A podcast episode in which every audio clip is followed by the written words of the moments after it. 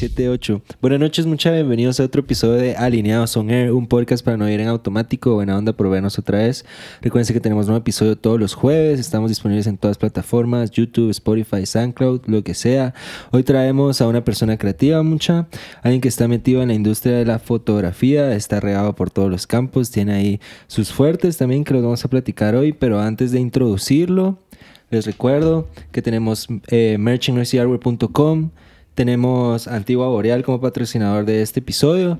Y em, Simón, buena onda, vayan a darle like y ver los, cortos en Instagram, TikTok, Reels y Facebook. Entonces, hoy sí, Yeah. Listo, listo. Pablo Segura, buena onda por venir, miro. Gracias por Desde la yeah. para el mundo. Simón, ¿cómo vas? Buena onda por venir una vez más. Gracias, gracias. Pues todo bien, tranquilo. Ya estamos. Nueva experiencia. Yeah, sí. Qué bueno que estás perdiendo tu virginidad de podcast. Sí. ¿Es menos. Siempre hay una primera vez. O sea, cuando uno cree que no hay algo, siempre hay una primera vez para algo. Uno siempre se recuerda la primera vez, bro. Entonces salud porque es conmigo, loco. Yeah. vale, estamos tomando un cachito del whisky que dejó William en el episodio pasado. Vayan a verlo. Uno de nuestros amigos artistas hace jazz. Vayan a ver ese episodio. Cabal con Pablo estábamos hablando un poquito de arte. Estábamos hablando de nuestro campo la fotografía de evento, me, que es un trámite. Pero mira, antes de que entremos a esa chiva, te quería preguntar cómo empezaste vos la fotografía. Medio me contaste cómo comenzó tu hermano, pero cuál es la, tu historia. Yo? Sí, eh, mi abuela tenía una Polaroid. Ah, las qué las historias que empiezan con los abuelos, qué bonito. Yo sé, yo sé, es así como ya de familia. A ella le gustaba tomar fotos por hobby. Sí, literalmente por hobby. Siempre andaba tomando fotos a todo el mundo. Desde que yo tenía como desde que nací, de hecho, porque me recuerdo que tengo eh, unas fotos ahí. Mi mamá me las enseñó cuando era bebé y en Polaroid. Yo, qué increíble. Ajá, entonces las tenemos ahí todavía. ¿a qué, edad, viste esas Polaroid? Como un año. Ajá, tengo una, bueno, sí, como, no, como seis meses o un año. Tengo unas fotos ahí en la catedral. Eh, yo literalmente tenía como Sí, seis meses. Sí, sí, sí, ya estaba medio parado. Solo me pusieron así en la baranda y un montón de palomas allá, así como yo. Ahí estaba. Ajá. Eh, entonces me gustaba y era mi juguete. Mi abuela me lo prestaba y me gustaba jugar con eso. Yo me lo llevaba y empezaba a tomar fotos y a veces me decía, cuidado que se haga hasta el rollo. Yo, ah, eh, Tomaba unas dos, a veces dedazo y todo, pero así, así empecé. Cuando yo tenía como cuatro años salieron esas cámaras de Kodak, de animalitos. Eh, eran de rollo y eran plásticas. Y me gustaban porque, porque era un niño ahí, porque para mí era otro juguete más también. Entonces eh, tenía esa cámara y empecé a tomar fotos y con eso. Eh, después ya cuando tenía como seis años me compré otra cámara que era también de rollo, pues ya no era de animalitos porque pues yo ya había crecido, así como yo ya tenía seis años. eh, y... Animalitos ya son en los boxes, en la cámara. Ajá, la pijama, así. Ajá, entonces como que ya no me gustaba tanto. Entonces cambié a esa cámara que era más formal, ¿verdad? Así no, no era formal, pero fuimos al lago, me recuerdo con mi familia y estábamos desde Panajachel. Y yo dije, voy a tomar una foto. Y mi mamá me dijo, ay, ni te va a salir bien y que no sé qué. Oh, qué duro, qué duro. Ajá. pero, pero cuando la revelé, le dije a mi mamá, mira, si salió bien, yo sabía. nice. Entonces, eh, se miraba el lago, se miraban los volcanes y todo. Y con esa cámara empecé. Eh, después me empezaban a invitar a los cumpleaños, así como de amigos, seis años, siete años, ocho años, y usaba la misma cámara, yo me la llevaba a todos los cumpleaños y le tomaba fotos a, a todo. Iba al, cumpleaños y yo les tomaba fotos y después se las vendía a los papás. Y... ¡Hola, ya héroes de William! Ven, los papás siempre pagan bien por las fotos de sus hijos. Sí, sí, sí. Y no, y es que la verdad es que las fotos estaban bien, o sea, no eran fotos malas. O sea, no eran fotos así como. No sé, o sea, yo he visto fotos de eventos que a veces decís, bueno, no sé, y, no sé si viste en Facebook que habían a veces como fotos de, de discos, así que la gente se queda, sale mal y con todo. Con los ojos trabados, con pintalabios de la chava, así Cabal, así con la camisa así medio arremangada y todo. No, no eran así, o sea, eran decentes, fotos decentes de cumpleaños. Entonces, los papás sí les gustaba como comprarlas y decían, bueno, ah, también era un niño, entonces, pues no le decís que no un niño, así como que mira, encima te están dando fotos y encima te están como que ayudando. Entonces, eh, así empecé. Después mi papá compró una eh, Sony Cybershot. O sea, fue literalmente fue de plankton a dinosaurio. Así, sí, ajá, así como desde, desde pequeño. Entonces, eh, Después con una Sony Cybershoot yo le tomaba fotos a mi hermana. Mi hermana siempre le gustó modelar, siempre le gustó como, no sé, hacer cosas con ropa, maquillaje y todo eso. Entonces yo la usaba ella de fotos, así como todo lo que yo pudiera, hacía flores también, o sea, creo que todo el mundo, no sé si todo el mundo, pero la mayoría empezamos con flores, con es naturaleza. romántico tomarle fotos a las flores, man, Sí, siempre hay que hacerlo. sí, sí, sí, no, y ahora lo estoy retomando, me estaba gustando como involucrarlo más ahora, pero, Nice. pero, pero en ese momento usaba flores, me recuerdo que iba así como a los jardines y me gustaba el macro, ahí así como que Ufa, increíble cómo yeah. se ve. Qué lindo. va. Ajá, se ve como borrosito al fondo. Yo, qué increíble se ve esto. Pues no lo lograba yo con una cámara básica de rollo. Entonces, ya fue como una evolución y pasé de rollo a digital. Em, y esa la tuve hasta que tenía como 17 años, tal vez. De ahí eh, empecé a trabajar, empecé a trabajar en call center. Yeah, Em, shout out a los call centers. los call centers han salvado Los la call vida. centers nos criaron. Sin pajas, que fue mi primer sí, trabajo. Sí, sí, es un arranque, es un Sí, arranque, la verdad. Y pues y hay mucha gente que lo odia. Yo la verdad es que tengo mucho aprecio al call center. Ok. Porque me ha tocado, ya iba en, en la historia, iba a ir. Lo ha salvado. Ajá, uno, iba a ir así. Eh, y, y bueno, con call center empecé, eh, ahorré. Pues no, en el momento no como que no salía mucho, no, no tenía otros gastos, ahí vivía con mis papás, entonces ahí dije yo, va, ahorita es el momento. Entonces mi sueño era siempre mi cámara y lo primero que hice fue comprarme mi cámara. Formal. Formal, ajá, bueno, ¿Cuál te semi-profesional, una Canon T3i. Ah, O sea, formal, eso ajá. ya puedes grabar Pues 60 ya, frames. ¿no? Ajá, sí, sí, sí, no, entonces Nice. ya estaba así hecho y yo me sentía bien. Entonces compré el lente que es como por excelencia el 50 milímetros. Yeah. Para retratos. Para retratos, ajá, cabal. Y, y para todo, la verdad es que para comida también me gusta un montón. Nice. Eh, entonces empecé con eso y ya, y ahí me fui. Después ya con el tiempo logré comprar hace como unos tres años una eh, Mark III. Ufa, Ajá, nice. 6D. Siempre he sido canonista, Sí, entonces. sí, sí, sí, sí. Nice. Mucha gente me dice así como, eh, no, que Sony, que Canon, y siempre hay un debate, ¿va? Yo siento que Siempre. no es la cámara, aunque hay unas que son más friendly, ¿va? Si empezaste como con Canon, yo prefiero usar Canon porque sé cómo funciona, ¿va? Así como he, he intentado, a veces me dicen, ah, tomame una foto, me dan una Nikon. Y digo, bueno, voy a, a ver cómo, ¿va? Y a veces porque tienen como los, el cero bien diferente. Sí. Entonces, a veces como, va, como le hacen aquí. O me han prestado una Sony y me dicen, aunque el enfoque está de este lado. O no sé qué, el zoom está aquí, ¿va? Y Sí. Entonces, no es tanto así como de preferencia de cámara, solo es lo que conocí. Es, Entonces, una, es que sí hay curva de aprendizaje entre los diferentes tipos de cámaras, la verdad. Sí, sí, sí, sí. No, sí, es, es bastante la diferencia. Por ejemplo, mi hermano, él usa Sony para video Nice. y me presta la mía para foto.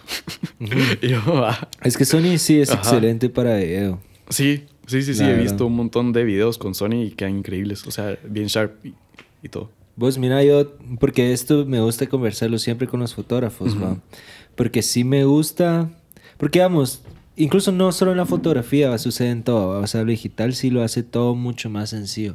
Vos Sí. puedes tona- tomar 10.000 fotos y escoger las 10 mejores, ¿va? Y sencillo, Sí, puedes sí, sí, editar, sí. eh, todo tranquilo, ¿va?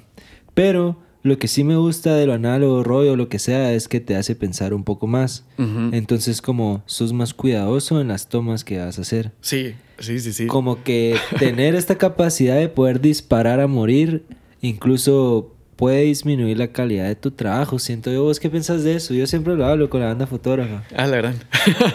Sobre Yo- todo que empezaste con rollo, ¿verdad? ¿Sabes qué Sí, sí, sí, sí. Cabal, por lo mismo que empecé con rollo, yo creo que soy bien cuidadoso a la hora de tomar fotos.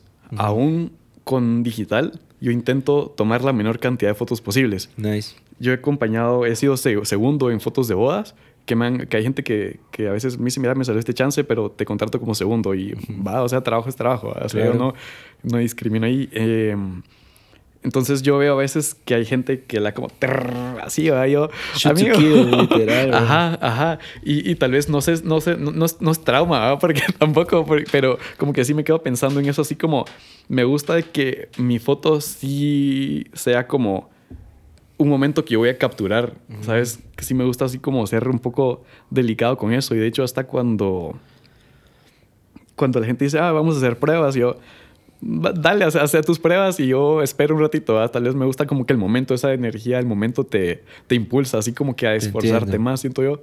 Em, pero, o sea, sí está la diferencia, como decís, cabal, de rollo a, a digital. O sea, porque en digital es como que ya sabes de que tenés, va una memoria de 8 gigas, que es creo que las que menos hay, creo que hay de 4, pero no sé. Yo las que tengo así como de 8 y tengo de 16 y 16, ahí. Ajá, los 16. Em, pero sabes que al menos te dan unas 300 fotos si lo pones en, RAW.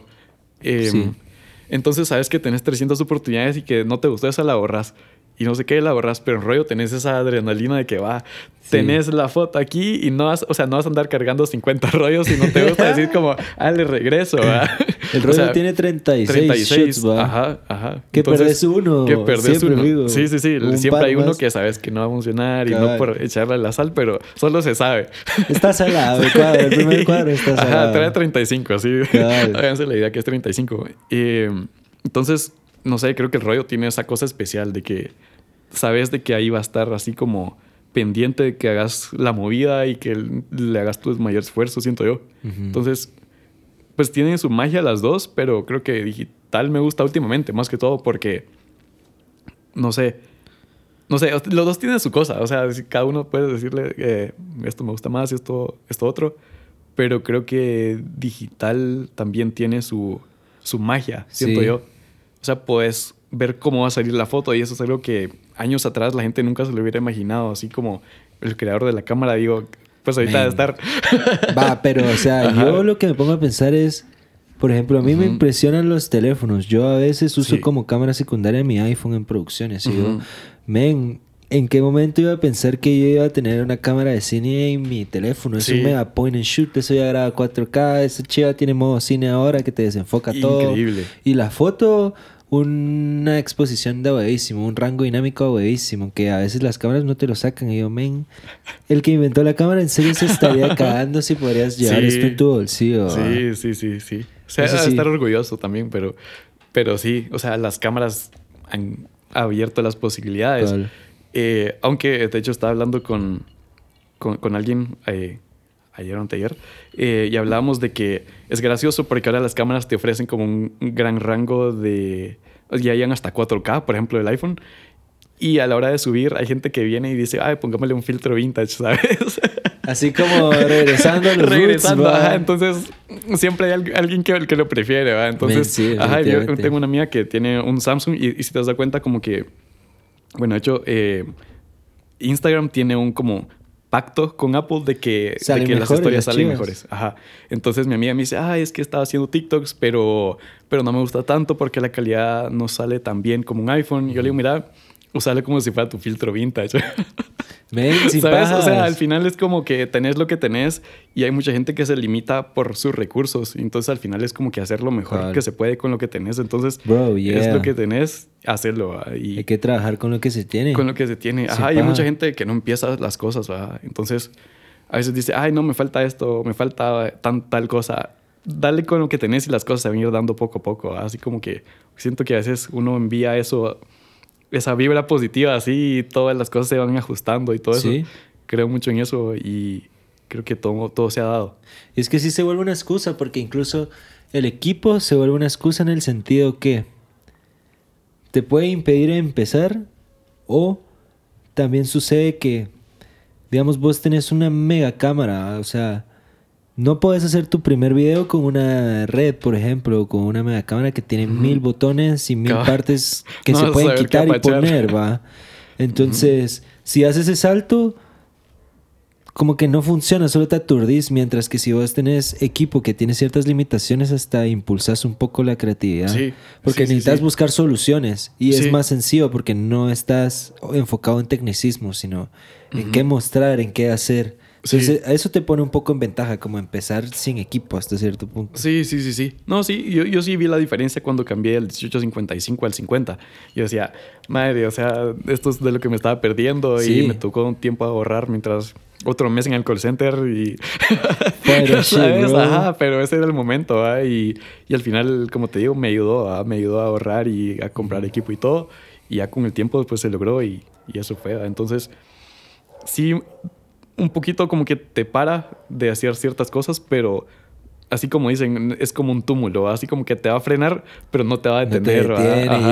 me gusta, sí, me gusta. Entonces, pues mira, Hablando así como lo digital y hablando de, cosas de eventos, ¿va? yo sí siento mucha presión en cubrir bodas, en cubrir cumpleaños porque sí te puedes perder la expresión más de vos toda la noche. Sí, sí, sí, sí. Y a mí me ha pasado y creo que por eso es mi trauma de no querer hacer eventos porque lo no te puedo pagar, o sea, te perdiste esta chiva. Te perdiste el beso, ¿ah? Sí. Te perdiste el beso de la boda, amigo, o sea, mejor no hubieras venido, hubiera dado lo mismo, ¿ah? Cabal, cabal. Eso es la adrenalina de las bodas, así. Es un gran estrés, man. Sí, sí, sí, sí. Para muchas personas sí es la fecha más importante de su vida. Ahí todos saben declive porque se divorcian. Pero para muchas personas sí es muy valioso. y, sí, por ejemplo, porque también como que el medio está un poco... ¿Cuál es el antónimo de sobrevalorado? Infravalorado. Sí, infravalorado. Creo. Sí, eso. O sea... La gente está acostumbrada a que no quiere pagar mucho por las fotos y se se le olvida que eso es como un tatuaje. O sea, ven, es la única forma de plastar, plasmar ese momento por el resto de tu vida. Págalo bien porque te quieres asegurar de tener ese beso. Cabal, cabal. Entonces, para eso, a Pablo Segura, para sus bodas, mucha eventos. Ahí estoy, inbox. ¿A vos te ha pasado cabales así en bodas o algo así? Perder momentos. Me ha pasado que a veces uno empieza, y eso es por lo mismo que te decía lo de Rafa, así de estar chuteando así, así como en las fotos. Ajá, ajá, cabal. Yo ya, ya me arrepentí de eso porque una vez estaba, estaba entrando la novia y fue hace años y tomé la foto y, o sea, salieron buenas, pero sabes de que cuando la cámara enfoca al principio, como que se enfoca en cierto punto. Y lo fija. Ajá, y lo fija. Eso se quedó fijado y en el momento ni lo pensé, ahí yo estaba así como va, démosle, démosle, démosle. Y siguió y como que ya cuando tenía aquí, o sea, pude haber tenido una mejor foto. Pero como que quedó ahí, así como que quedó así medio, ajá, ajá, entonces quedó medio borroso y no sé, y eso es como cosas que uno va aprendiendo con el tiempo, así como ahora es como otro tipo de enfoque, ya te vas poniendo de otro lado. Entonces todos son errores, ¿verdad? Al final va creciendo uno con, con todo eso. Men, sí hay que refinar el arte al final de cuentas. Sí, sí, sí, sí. Vos sí, digamos, porque por lo que veo en tu feed y así, porque por ejemplo es la primera vez que estamos hablando, mucha somos completamente desconocidos, pero Literal. por lo que veo en tu feed, veo mucho retrato, veo mucho evento, lidiar con personas, eh, ciertas chivas de modelaje, así. ¿Te disfrutabas trabajar con otras personas enfrente de la cámara? Sí, sí, sí, sí. Creo que es, es, bien chistoso porque yo un día antes, a veces, ah, bueno, hace años hasta me costaba dormir. Ah, Le decía a mi mamá, mamá, mañana, tengo fotos, necesito así como un té de pasiflora, ya sabes. Algo, así como que me estresaba un montón porque... Porque yo decía, madre, ajá. Cabal, yo sí. sí. Pues entonces le decía a mi mamá, mira, es que mañana tengo fotos, entonces me siento medio estresado y no sé qué. Y me costaba dormir, o sea, me costaba ya a las 3 de la mañana, yo dando vueltas en la cama. Pero ahora, bueno, la vez pasada, yo, yo soy un montón de dichos y he escuchado otro dicho de alguien que decía, antes de un examen, o sea, vas a la U o al colegio o lo que sea, así como de papel y lápiz. Eh, la persona que sí sabe es la, que, la persona que un día antes se va al cine. O sea, ahora si no sabes, una noche antes vas a estar estudiando y estudiando y estudiando, ¿ah? Entonces, ahora me relajo, ¿ah? O sea, pero días antes, o sea, perdón, años antes, yo no me hubiera podido relajar porque eran mis primeras experiencias de ciertos eventos, ¿va? Entonces, como pasarelas de moda, eh, retratos, bodas, 15 años, lo que sea, yo estaba así como, ah, el primera vez. Entonces ahora ya es como que ya me puedo relajar, ¿va? Entonces ya no me estreso, ahora es como que solo cargar las baterías y las mías también, vaya a dormir. Cabal, cabal, cabal. Entonces así como por dos y ya. Entonces, me gusta trabajar con gente. Em, yo soy un poco tímido, la verdad. Soy, soy bueno, un poco, no, es medio bastante, he estado trabajando en eso. Nice, te felicito, yeah, Ajá, pero a veces, a veces como que eso de tirarse al agua es lo que te impulsa, así como que tenés que trabajar con gente, va a ser como que uno no se puede vivir en su cuarto todo el tiempo porque es tímido o, ciertas limitaciones de personales, ¿va? Entonces como que al final le toca a uno ponerse ahí porque es lo que hay, es lo que le va a dar de comer y es lo que le gusta a uno. Entonces, me gusta trabajar con gente cabal por lo mismo que a veces uno aprende un montón de cosas, ve un montón de cosas y todo. Entonces, sí. eso está chilero, sobre todo para las personas introvertidas. Yo también me considero un poco introvertido. Y em, sí entiendo cómo el sentido de expandir tu límite te hace que tengas un mejor desempeño en lo que ya conoces, va. Sí. Pero sí tenés que tener ese como, yo qué sé, salto de fe, saltarte, es, eh, tirarte al agua, lo que sea, para poder exponerte la primera vez y ya la segunda vez tenés idea de cómo actuar. Entonces, sí, sí, dominas un poquito más, tenés más confianza. Y obviamente que tener más confianza hace incluso que te paguen más, ¿me entiendes? Sí, sí, Solo con la forma en la que interactúas con las personas y todo eso, de huevo. Sí. ¿Pues tenés algún método como para superar esta barrera de timidez? Así como te terapeas antes de ir a algún lugar, así como en el carro, ah, bueno, let's get this shit, así como vamos a platicar con gente, porque yo sí me terapeo, me, paja. Sí, sí, sí. Que, eh, mira, no tengo algo en específico, pero, pero algo que me dijo el psicólogo, me dijo de que a veces uno es tímido porque uno piensa lo que otros piensan y al final uno solo controla lo que uno piensa, entonces como que si uno sabe lo que tiene dele con todo, amigo. sí, Entonces ya intento como que pensar en lo que hago. Eh, me pongo a pensar también de que, por ejemplo, en, producciones a veces, por ejemplo, en las agencias de publicidad con marcas así más grandes, de que si tenés una cosa así como que necesitas como que alguien te mueva aquí, pero te da pena preguntar, puede ser la gran diferencia entre una buena foto o una mala foto. Entonces al final le toca a uno hablar porque tenés que tener la foto, así como que... Entonces tal vez no te gusta hablar a las personas o, te cuesta un poco, pero te gusta la foto. Entonces como que te enfocaste en tu objetivo que es tomar una buena foto y eso es lo que te va a hacer como que el medio para mirar, bueno, necesito mi foto. Tal vez no es como que ah, tu intención sea hablarle tampoco. Entonces como que tenés la idea principal es, como que ah, quedaría mejor si muevo la palmera aquí para allá. Entonces eso es lo que haces y como que ese es tu enfoque. Entonces eso es lo que, lo que hago ahora. Es como que bueno, quiero la foto y eso es lo que voy a hacer pero, pero eso. Eso está increíble en poder encontrar algo que medio te gusta o te disfrutas, por ejemplo. Siento que sí hace falta énfasis en que la gente busque esas chivas porque te hace romper esas barreras personales que en un trabajo normal no harías. Porque, por ejemplo, en una foto vos decís que cambiar esa palmera hace la diferencia, vos, pero vos querés tanto esa foto que te toca romper lo tímido, sudar un poquito y caerte el miedo y decir, men, pero sí, hagamos esa chiva. Sí, sí, sí. Y si tenés un trabajo así como que el resultado te da igual o algo por el estilo, así lo dejas y no rompiste tu barrera personal tampoco. Entonces es como un perder, perder en ambos lados.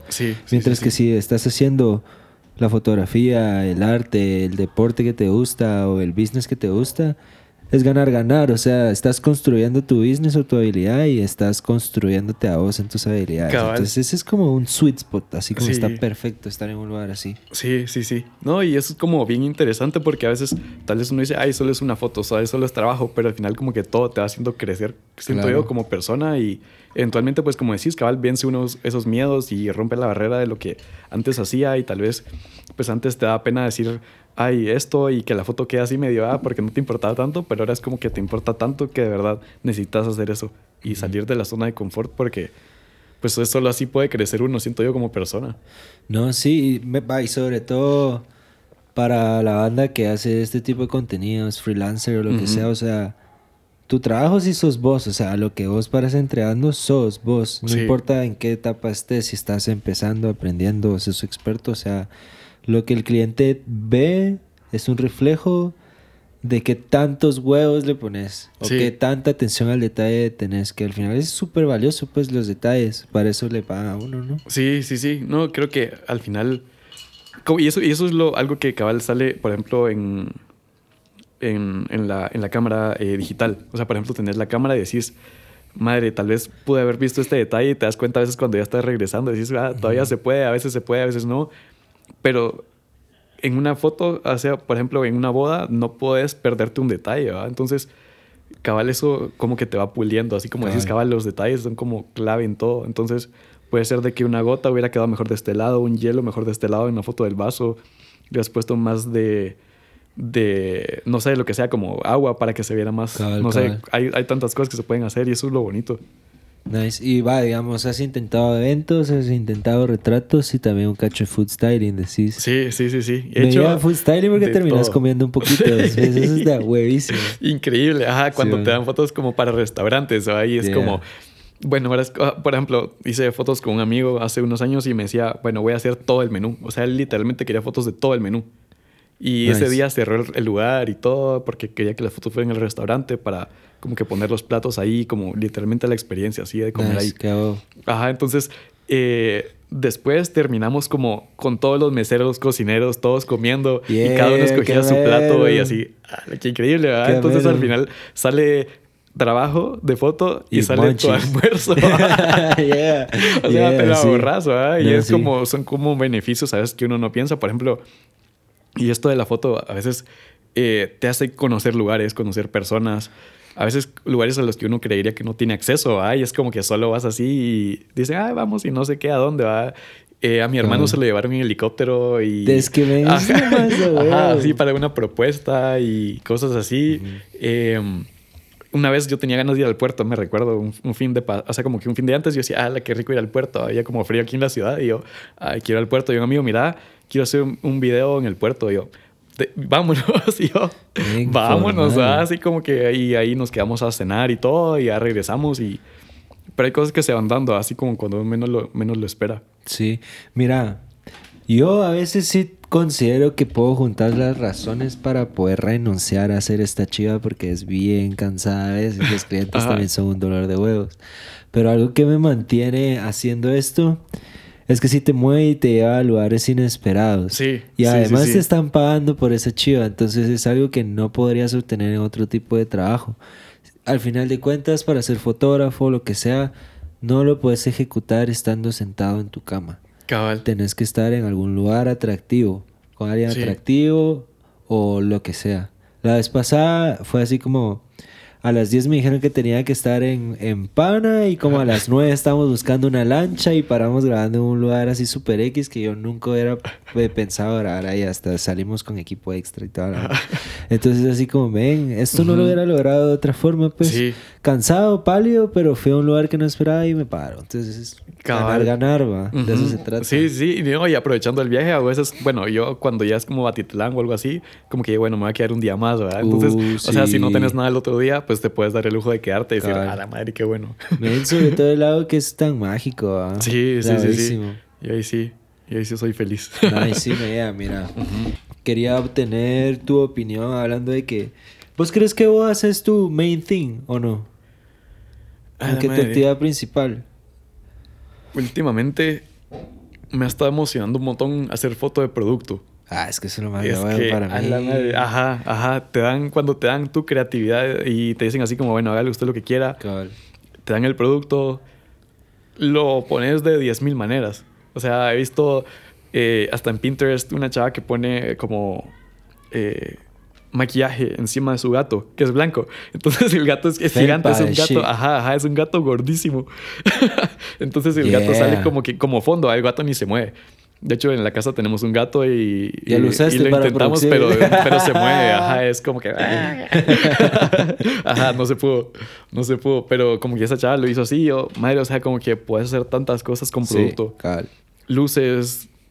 Es, es un arte, siento yo. O sea, es como pues de hecho, como que la foto es como pintar con luz, ¿va? Entonces, claro, eso es. Ajá, entonces como que puedes ponerlo aquí y este vaso, como te decía, así lo puedes poner una luz aquí y queda de cierto efecto dramático. Lo pones como que la, luz al fondo y queda como que la foto más como de producto. Lo pones de aquí, queda más como invitando a beber. Hace como que le puedes dar un mensaje a través de la iluminación y eso es lo lindo de, de la foto de producto. Entonces, me gusta la foto de producto un montón. Me gusta la foto de comida y las bodas me emocionan. Te las bodas me generan eso. Ajá. Sí, la última boda que hice terminé llorando. Nah, sí, ¿por qué? Mira, los votos es que todo el mundo lloró. Todo el mundo lloró. O sea. De ambos. De, ambos. ajá. sí, hasta éramos dos fotógrafos. Eh, ella era una, una, chava. Ella terminó llorando también. Los dos así como, a la madre. Empezaron a decir los votos. ¿va? fue una cosa así como. un sentimiento ahí que había en el aire, así saber bien, bien loco. Pero hasta una chava dijo, no sé ni, o sea, porque de las damas de honor, ¿verdad? Dijo, no sé ni siquiera por qué nos maquillaron. todo destruido el maquillaje. Todos destruidos, ajá, ajá. La mamá, o sea, la mamá del novio, el papá del novio, el papá de la novia y la mamá de la novia también. O sea, todo el mundo llorando, así como fue una cosa bien bonita. Y creo que eso es como capturar el sentimiento, siento yo. Entonces es otra magia también. Cabal, yo, yo a eso iba de que si esa era tu actividad principal porque quería ver qué pensabas sobre el ritual del matrimonio, o sea, que si creías que valía la pena, si eh, lo harías o no, no sé, ¿cuál es tu opinión sobre eso? Sobre el ritual como la ceremonia en sí. Sí, o sea, tener este gran show para casarte, para no justificar, pero sino para hacer oficial tu unión. A la madre, yo creo que no sé, es, es, es, difícil. O sea, es, es bonito porque es una tradición, pero como que siento que está como en el subconsciente o así como que viene ya de tradición de, ah, mi familia y, ajá, cabal. Siento yo que es eso. Porque, por ejemplo, hay gente que solo se une, o sea, que ni siquiera tiene como que esa unión eh, ni por la iglesia ni, ni, unión civil.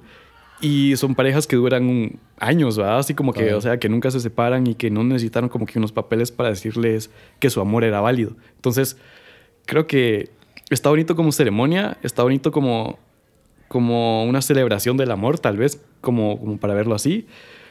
Pero yo en este momento, pues tal vez como porque estoy soltero, no, no tengo eso, así Entonces, como que ya así, así me decía mi mamá, es que cuando conozcas a alguien que no sé qué, así como, mm, vamos a ver, ¿verdad? Claro, claro, Y lo vengo diciendo desde los ocho años, ¿verdad? Así como, es que yo nunca me quiero casar y nunca me voy a casar. Y yo, yo lo decía y lo decía, me recuerdo. Mi papá decía, intenta levantar esta mesa, ¿va? Puedes ahorita no, porque es, muy pesada para vos y que no sé qué, pero cuando crezcas y yo, va, está bien. O sea, pero ahorita todavía no me emociona esa parte de casarme por el mismo hecho, cabal, como decís, como que no es para mí un rito que yo necesite demostrarle a alguien como que Ay, amo a esta persona y por eso voy a hacer una boda. Ajá. Sino que está bonito si la gente lo quiere hacer, como por lo mismo que es una tradición, pero no sé, es, es, es, bien como contradictorio unas cosas y otras, otras, unas y otras no. Sí, porque yo también pienso así como, yo digo, ¿ven cuál realmente será el sentido de gastar tantas varas en un evento así?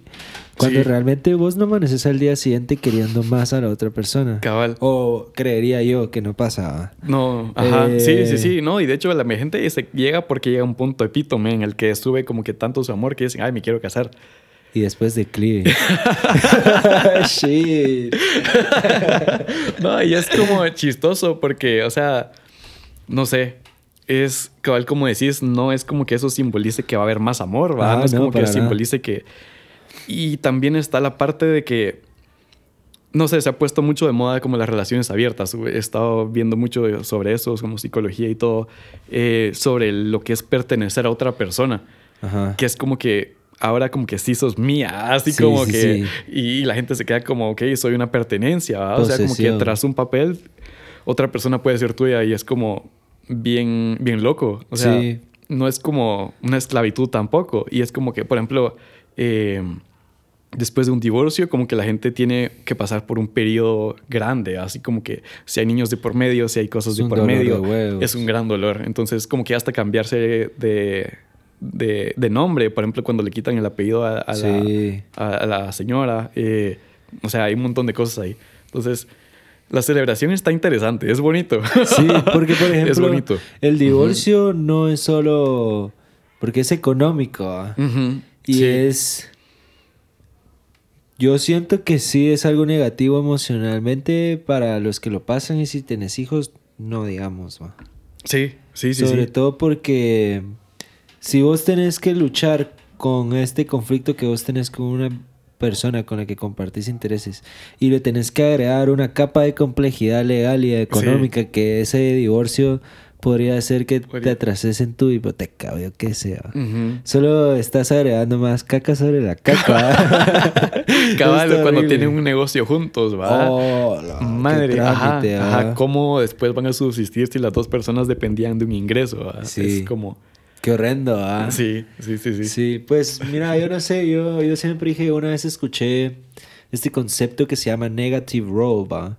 Eh, se utiliza en póker, que significa que no importa qué hagas, no puedes ganar esa jugada. O sea, no importa cuál sea tu movimiento. Y hay una estrella de póker que dice que casarte es un negative roll, porque no importa qué hagas, está hecho para que perdas hasta cierto punto. En el sentido de que, digamos, porque lo emocional es una ganancia, pero hay que ser racional, ¿va? Entonces, digamos, si te casas en algún momento, pues bueno, el gobierno tiene toda tu información, sabe lo de esa cosa de pertenencia, más información va, más control sobre tu información. Segundo, si te divorcias y no firmaste un prenup o algo así, se quedan tus varas, además se quedan tus activos, eh, es un desastre emocional, es un desastre legal, entonces realmente si llegara al final o sale mal, es un negative role, o sea, no hay forma que hagas algo sin salir perdiendo. Sí. Entonces, es como meterte a la bacalao si miras desde ese punto. Aunque, o sea, siento que, bueno, por ejemplo, no sé si, bueno, a la hora de hacer una inversión o de comprar, por ejemplo, para una casa, un carro, o sea, como que nunca nadie se mete como que esperando que vaya a fallar. Sí, a huevos, Entonces, eh, y, si, siento que si la gente ya entra como que con esa mentalidad de que va a fallar, va a fallar porque te lo vas a autosabotear, Así como que yo siento que a veces, yo, yo, me he dado cuenta, así como que a veces me he puesto a pensar como que cuáles son mis errores, así como que estaba un momento de, últimamente en mi vida ha sido de introspección. la pandemia me ayudó a eso, así como que estar encerrado, creo que el momento de estar solo y encerrado como que le hace pensar a uno un montón. Qué bueno. Entonces me ponía a pensar así como qué errores he hecho, qué cosas he hecho y por qué no ha funcionado lo que, lo que ha pasado y, y es como interesante. O sea, porque uno se va dando cuenta de, a veces hasta a través de un programa de Netflix y decir como, a la madre, yo soy así, y es como, o sea, de cualquier cosa se puede aprender al final. Entonces, eh, eso, o sea, como que nadie se mete algo esperando que falle y al final es un trabajo mutuo, entonces como que tenés que escoger bien a, la persona con la que vas a estar porque es un compañero de vida, compañera de vida, lo que sea. Y es como, no puedes estar esperando que falle, vas como que si te vas a meter algo es para, para trabajarlo, siento yo. Mira, yo por eso, yo a veces hasta me peleo con, con mi familia, pues no peleo, pues, sino discutimos, lo hablamos, Y también chingan, así como, porque es algo bien generacional, es así como, ven, es que su generación eh, ni son novios y ya se besaron, va, y ni se han casado, ya se conocen todo, y han dormido juntos y todo, y ya ven juntos. Y yo, yo pienso que, digamos, si quiero crear un acuerdo que esté hecho para el éxito, me gustaría entrar a este matrimonio conociendo la mayor cantidad de cosas que pueda sobre esta persona. Entonces, para mí, eh, sería correcto que vos vivieras con alguien antes de querer casarte, porque, por ejemplo, la forma en la que alguien pone su cepillo en el baño te puede molestar si vos no estás acostumbrado a esa chiva. Y eso puede ser una causa de divorcio, por muy patético que se escuche, pero que alguien no levante la taza o no la baje la taza te puede arruinar. Entonces, vivir con alguien antes de tomar este paso es como una medida segura. O sea, ya sabes cómo le vale el aliento a la, a la otra mañana si no se baña, ya sabes cómo es y así. Entonces es súper clave, pues. Sí, sí, sí, sí. No, sí, creo que sí. O sea, sí es bastante yo siento que sí es un paso obligatorio, o sea, vivir juntos. O sea, no puedes vivir con alguien y después como que amarrarte por toda la vida por, por un lazo, porque hay mucha gente que lo hace por, por la vida. Bueno, eh, en las bodas que he ido, la gente es como que hay gente sin religión y hay gente con religión. Entonces, por ejemplo, están los católicos y los evangélicos, pero para ellos como que ponerlo ante Dios, para ellos es como un gran paso. o sea, es como que... Y hay mucha gente que no lo hace y es como que no me voy a divorciar porque por Dios, ¿va? Y es como, puede estar ahí sufriendo y es como después no sé, por Dios y por Dios y le da mucho peso a eso. Entonces como que siento yo que si lo vas a poner como tu fe a algo así, como que tu Dios, es como que bien importante que lo hagas como por algo que sí va a valer la pena. Siento yo. Entonces como que esa parte de decir de vivir juntos es como que bien un must, así como que cabal como decís, porque puede ser de que ahí va a estar conociendo como que los, los hábitos de cada persona, si cocina así, si deja las luces encendidas, si no hace la cama, si esto, si lo que sea. Así como que hay tan una lista de cosas que pueden salir bien o mal y ver otras cosas.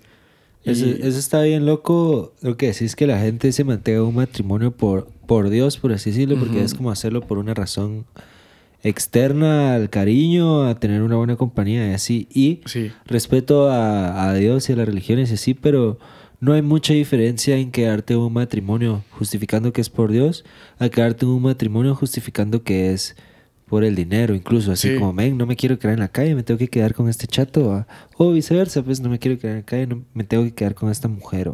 Sí, Entonces es como una receta para fallar hasta cierto punto. Sí, sí, sí, es de como que ver como qué cosas puede dar uno antes de meterse en una relación, siento yo. Y por eso es que he estado como que en un proceso, como te decía, de introspección y como que sanación yo, porque he estado así como que quiero saber qué puedo dar Porque, por ejemplo, si alguien eh, se mete en una relación, no es porque esté buscando a alguien que lo complemente, ¿sabes? Sí, porque, o sea, todos somos completos. Yo no siento que sea alguien como incompleto y creo que si voy a buscar a alguien, va a ser alguien como que me complemente en ciertas cosas, pero que no sea como que, ay, me va a venir a hacer feliz, ¿va? O sea, como que yo tengo que ser feliz antes para saber si de verdad voy a venir a buscar y encontrar algo que de verdad me está funcionando, porque si después se va otra persona y yo no vuelvo a ser feliz, ¿va? Y así como, ¿en qué momento? o sea, como que al final no, no debe ser así. Entonces, creo que como que llegando al punto de las bodas es como bien interesante. Pero debo capturarlo eso. es bueno capturarlo.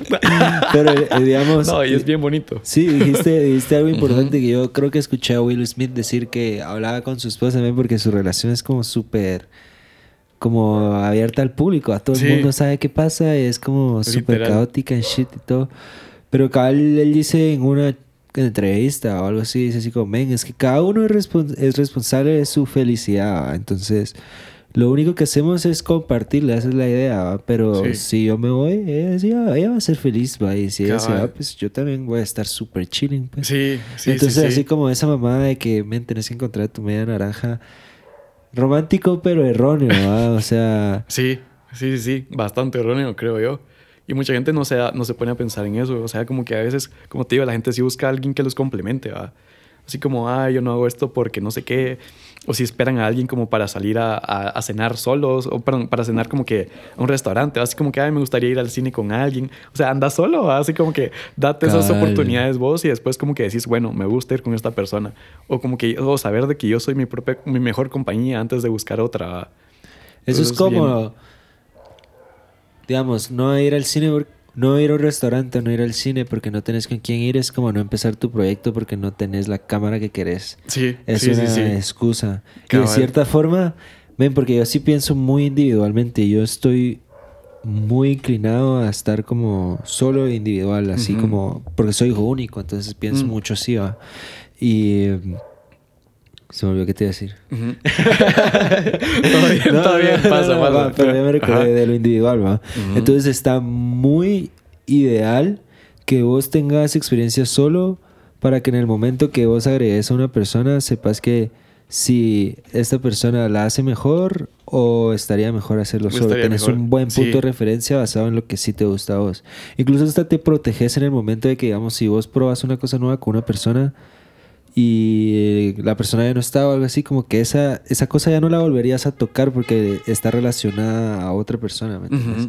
Entonces, como exponerte a la mayor cantidad de cosas estando solo es súper ideal, en mi opinión. Sí, sí, sí, sí, como te ahí estás dando cuenta de todo, así como que de lo que yo puedo dar, de lo que no, y, y, y no es tan mal el proceso como de querer conocer a gente, pero yo siento que para eso como decíamos, como que no, no puede uno como que llegar a un punto de decir, bueno, me voy a meter a esto sabiendo que va a fallar. O sea, sabiendo yo de que estoy mal, como que sentimentalmente o mentalmente, ¿verdad? O sea, como que hay tantas cosas ahora que es como que, o psicológicamente, como que, por ejemplo, hay gente que está como muy dañada y cree que salir de una relación a otra lo va a hacer, lo va a hacer llenar el vacío de la que otra persona dejó.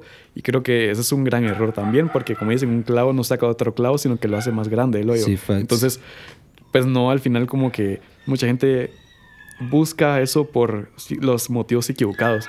Entonces como que cuando llega por el correcto, ya es como que vas como que logrando una conexión real y estable. Fijo. Y en mi opinión, la gente que no puede estar sola es la más aguada, bro.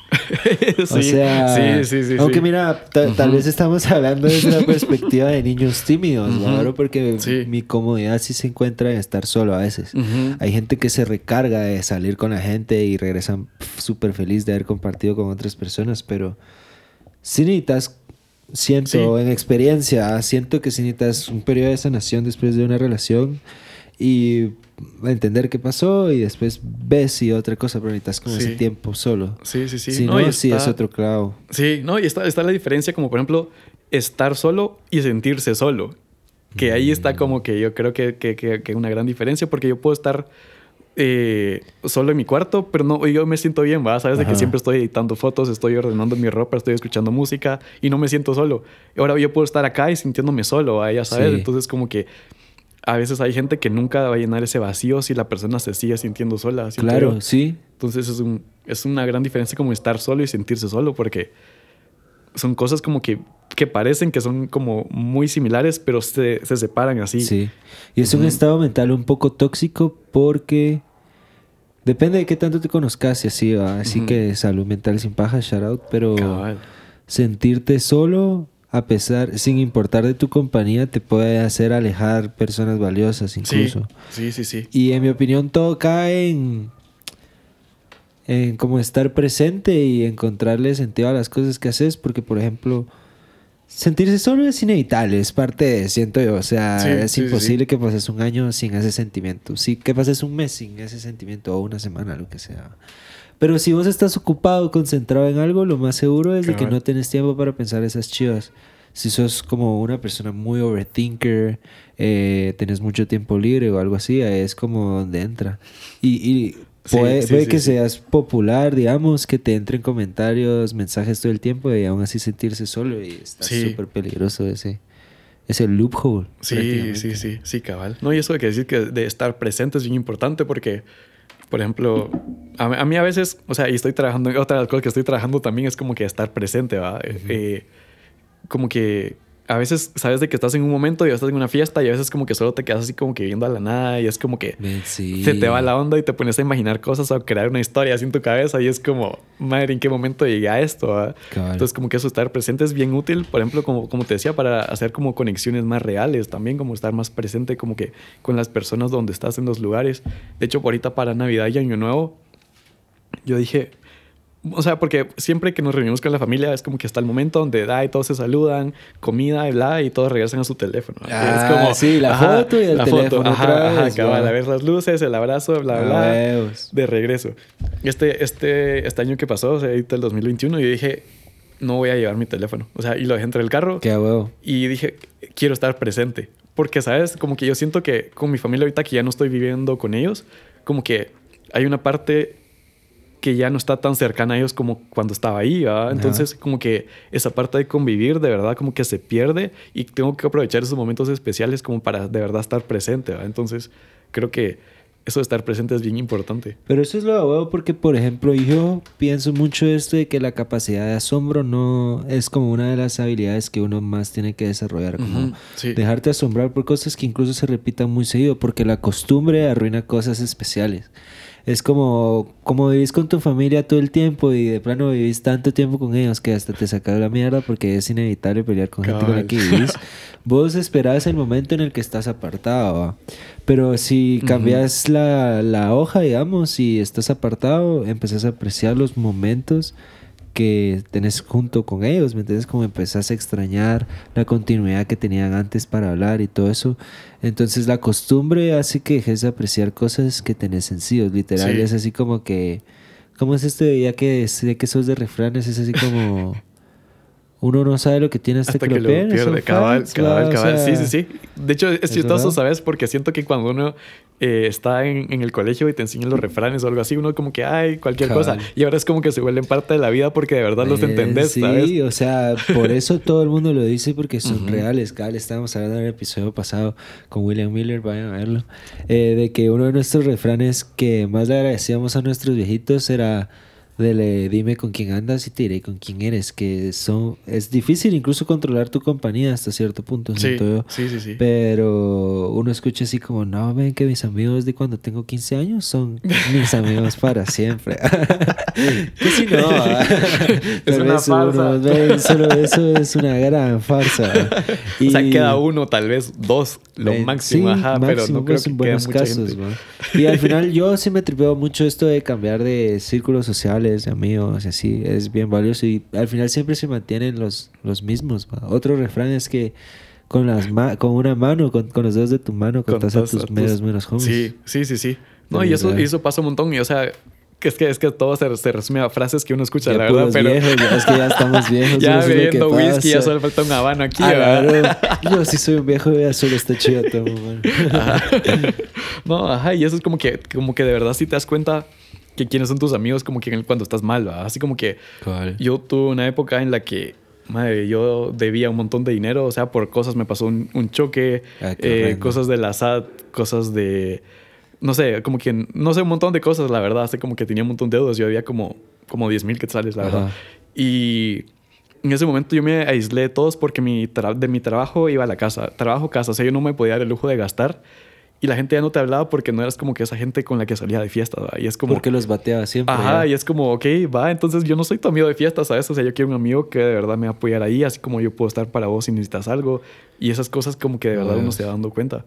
Entonces, eso es igual lo mismo de estar presente también, pero, pero cabal, como decís, como que uno va creciendo y se da cuenta que conforme el tiempo pasa, como que amigos que creías que eran como que tus amigos para siempre, no te apoyaron y están ahí y y toca así como que a veces estar solo y siento que mientras más solo uno está, a veces como que es más, más fuerte también. Siento yo que te hace crecer un montón.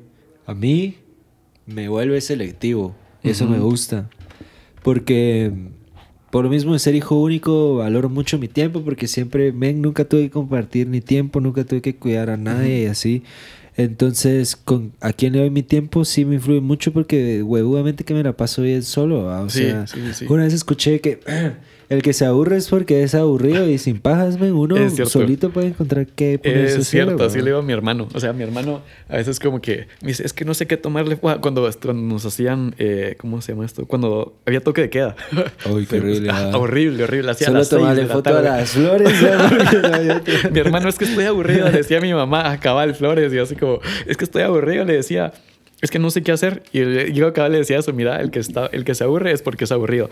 O sea, porque yo me recuerdo que tomé una foto que me gustó un montón.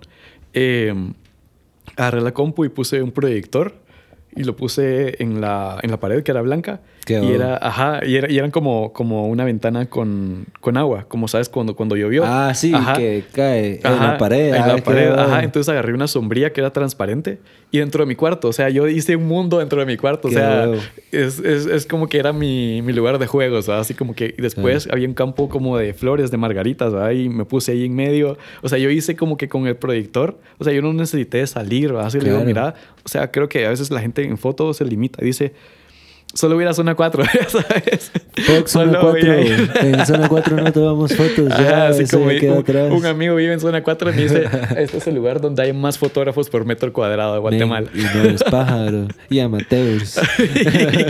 y, y, es bonito, o sea, es un lugar bonito y eventualmente hay unas esquinas que ahí están como joyitas, ¿verdad? Pero como que hay mucho más que eso. O sea, Puede ser tu cuarto, puede ser un proyector, puede ser la sala de tu casa. No necesitas ir a ese lugar como para sacar una foto bonita, ¿sabes?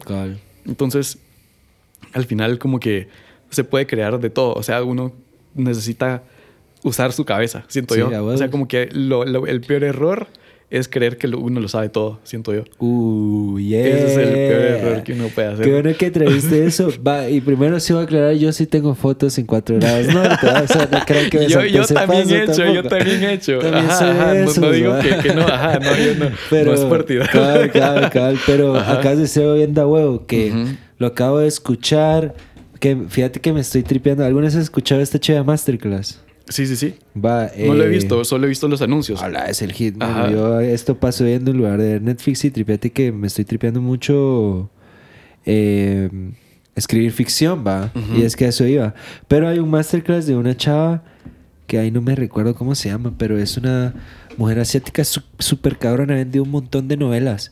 Y en uno de estos episodios dice que uno de sus secretos para el éxito fue tener siempre un beginner mind, así como que todo el tiempo tuvo mente de principiante. Porque para el principiante hay mil opciones, mientras que para el experto hay un par, ¿va? Entonces no puedes actuar como el experto que lo sabe todo porque te cerras. Sí. O sea, la falta de expectativa hace que tus opciones sean más grandes. Cabal. Entonces, vivir con este beginner mind. Cabal, como, como dijiste al principio, o sea, como que esa, esa mentalidad de siempre estar sorprendido ante todo. Eso es lo que te lleva lejos, siento Se yo. Llama Salman Rushdie, creo. ¿Mm? Es pinta, la verdad. Es bueno. Tiene buen masterclass, por si lo quieren ver. Pues sí, Beginner Mind. Yo sí me propuse. Que es, es difícil, va, porque es cuestión de ser consciente, un poquito de humildad, también batallar el ego, porque incluso Vos estás dirigiendo una producción. Ajá, I killed the. ¿ah? Vos estás en una producción y sos disque el director y ya tenés contempladas todas tus soluciones. Entonces vos ya sabes que este es paso A, B, C, D, ¿va? Pero alguien se interpone y te dice, men, deberías de hacer esto. A alguien que no sabe. Y vos pruebas y dices, ay, men, vos no sabes estás Y resulta bien, bro. Resulta bien. Sí, sí, sí. Entonces... Y esa es la cosa, como decías, que, o sea, se puede aprender de cualquiera. O sea, como que a veces uno piensa y dice, bueno, pues yo, yo no. O sea, o sea, hay gente que, que así es como, ay, yo lo sé todo y es como que no está abierta a sugerencias. Y a veces como que va pues, o sea, te dejo ahí, o sea, no es lo que hacer, no lo tienes que hacer, pero como que eso da receptividad de decir, bueno, puede ser de que tenga algo bueno para aportarme y saber de que cualquier persona te puede aportar algo bueno es como que importante, siento yo. Sí, a mí, a mí se me pasa que ciertas escenas o ciertas fotos alguien comenta que no sabe y para siendo mejor de lo que yo tenía eh, en mi visión, ¿va?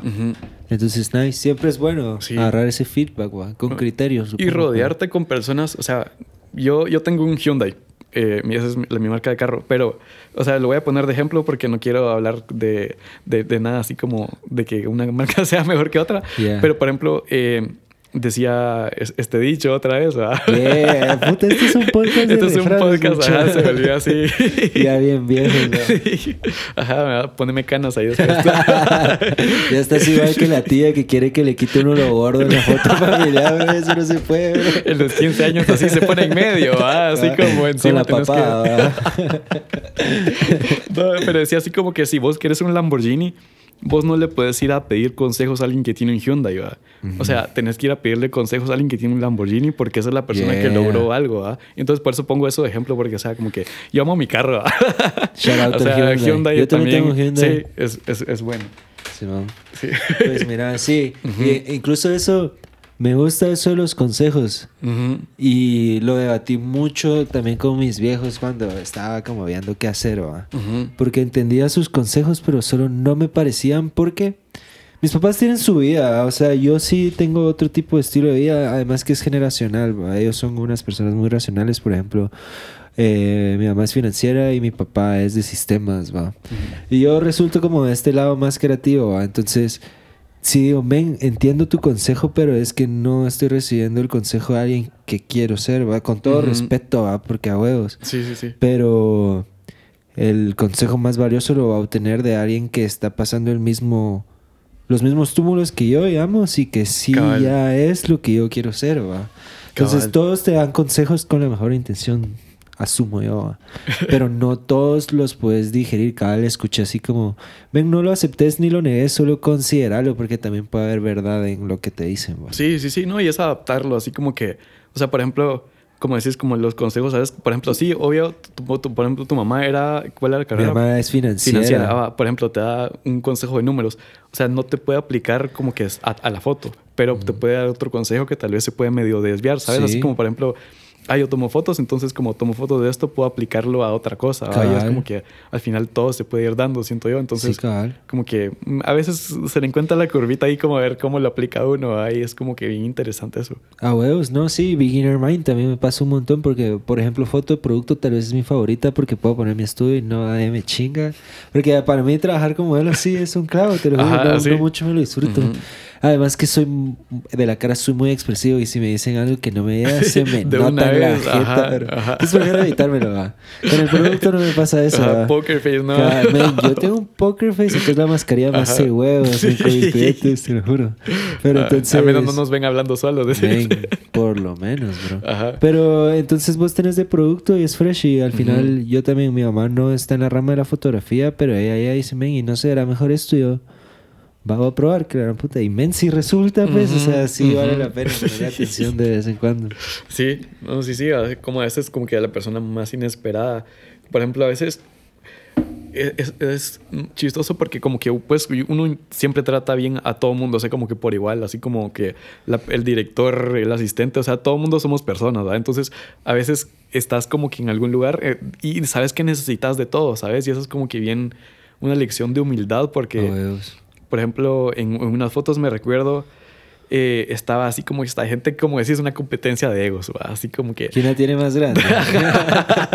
Cabal, yo sí, a la madre, qué, qué, feo, ajá, ajá, qué, qué hueva, o sea, solo como que coexista, Qué innecesario, Qué innecesario, ajá, va, y entonces están las personas así como que, ah, yo hago esto, yo voy a hacer esto, y había... Eh, habían props y habían de todo, pero como que un jardinero al final me llevó una hoja y eso como que quedó bien la foto, así como que una palmerita y todo. Ajá, y así es como que va a estar la gente aquí como que hay como que esto y como que esto y es como que viene alguien así como que ni siquiera a veces sabe de arte. O sea, pues todos somos artistas en nuestra manera, pero como que que no es como que se enfoque a eso y que de la nada te ponga algo así y es como que, ay, mire, esto le quedaría bonito en su foto, ay, es como, muchas gracias, ¿verdad? O sea, como que si yo hubiera sido como que una mala persona con esto, así como que, ah, ya sabes, así como que decir buenos días o algo así, tal vez él nunca hubiera pensado como que, ay, me voy a acercar a él porque se ve como una persona Qué valioso eso. Approachable. Cabal, cabal. Como que te le puedes acercar. Ajá, eso. Entonces, como que hay, hay, momentos en los que uno dice, bueno, yo necesito de todos. Como decía mi papá, hasta de una piedra puede necesitar uno. Así como que te has ido al puerto, a veces como que te quedas ahí una piedrita que te hace las ganas cuando no te da así como que el carro. Así como que hasta de una piedra puede necesitar uno. Y Entonces, como que, ajá. Mira, a, mí, a mí eso me ha enseñado un montón como que este business es como que no quemar puentes, ¿me entendés? Sí, porque de verdad que tu cliente con el que te fuiste a armar hace cinco años te puede pisar. Sí, sí, sí, sí. O no un cliente, pues también. Imagínate el conserje escala, ¿va? y vos lo trataste mal. Cabal, cabal, y después como, no se puede. Ajá, así como que necesito tomar fotos en el centro comercial. No se puede. ¿Por qué? Porque me caíste mal. Eso. O, puede salir lo contrario, como que tratas también a las personas que te salen más oportunidades, ¿va? Sí. Tengo un amigo que le hice fotos y ahora me está, él trabaja en una agencia de publicidad y ahora me está trayendo fotos con clientes. ¿va? Y me dice, mira, te traje esta persona, mira, esta persona necesita fotos con esto. Y me refiere así como ya iba a tres referidos como en el mes. Y yo, madre, o sea, qué increíble, ¿sabes? Y es como que porque uno es como que trabaja bien, da precios bien, lo entrega rápido. Porque yo intento así como que a veces yo digo, ay, o sea, tan fácil sería para mí irme a dormir y qué rico descansar pero qué increíble el resultado de decir que la gente te diga, ala, tan rápido tiene mis fotos. Uh, qué rico. Ah, eso es como otro nivel, siento yo. Y es como. Entonces, como que yo intento hacer todo lo posible para que las personas queden bien. Así como que a veces, si yo les digo una tarifa y tal vez a veces a la madre me toca como que viajar más o me toca conseguir más cosas o lo que sea. Como que se te eleva el costo. ajá, y yo, yo, le digo, bueno, ya le dije ese precio, o sea, ¿por qué le voy a dar otro? Y como que, mire, me pasó esto. Entonces a veces aún si yo pierdo, aprendo, ¿sabes? O sea, si es monetario, aún aprendo otras cosas, como que, ok, para la próxima voy a tener esto en consideración, tal vez como para la próxima gasolina, para la próxima tal cosa. Entonces, como que siempre va aprendiendo uno de eso. Es que eso está bien valioso porque ¿cómo perdes más, va? ¿Perdes más cambiándole el precio y que nunca regrese? Y, o sea, ¿ganas más? Haciéndole huevos, perdiendo un poquito de margen o lo que sea, y te vuelve a contratar y le das un precio ideal y él te va a dar otro cliente o algo así. Entonces está bien valioso. Y, y son mierdas que no te enseñan. O sea, nunca, ¿ves? Eso es puro soft, puro soft skill. O sea, lo tienes que ir. Sí, estoy leyendo un, libro que dice, por ejemplo, el panadero es panadero porque es panadero, le gusta el pan y sabe hacer pan pero eventualmente en algún punto de su vida él tiene que ser mercadólogo, tiene que vender su pan. Y, y lo, lo, mismo aplica para todas las ramas. O sea, siempre, en, siempre uno como que va encontrando ciertas ramas de lo que uno se debió haber especializado. Por ejemplo, me gusta la foto, pero me gusta y tomo fotos y aquí se quedaron en mi cámara o en mi memoria. Y bueno, ¿y qué más? Sí. O sea, ¿cómo lo voy a mover?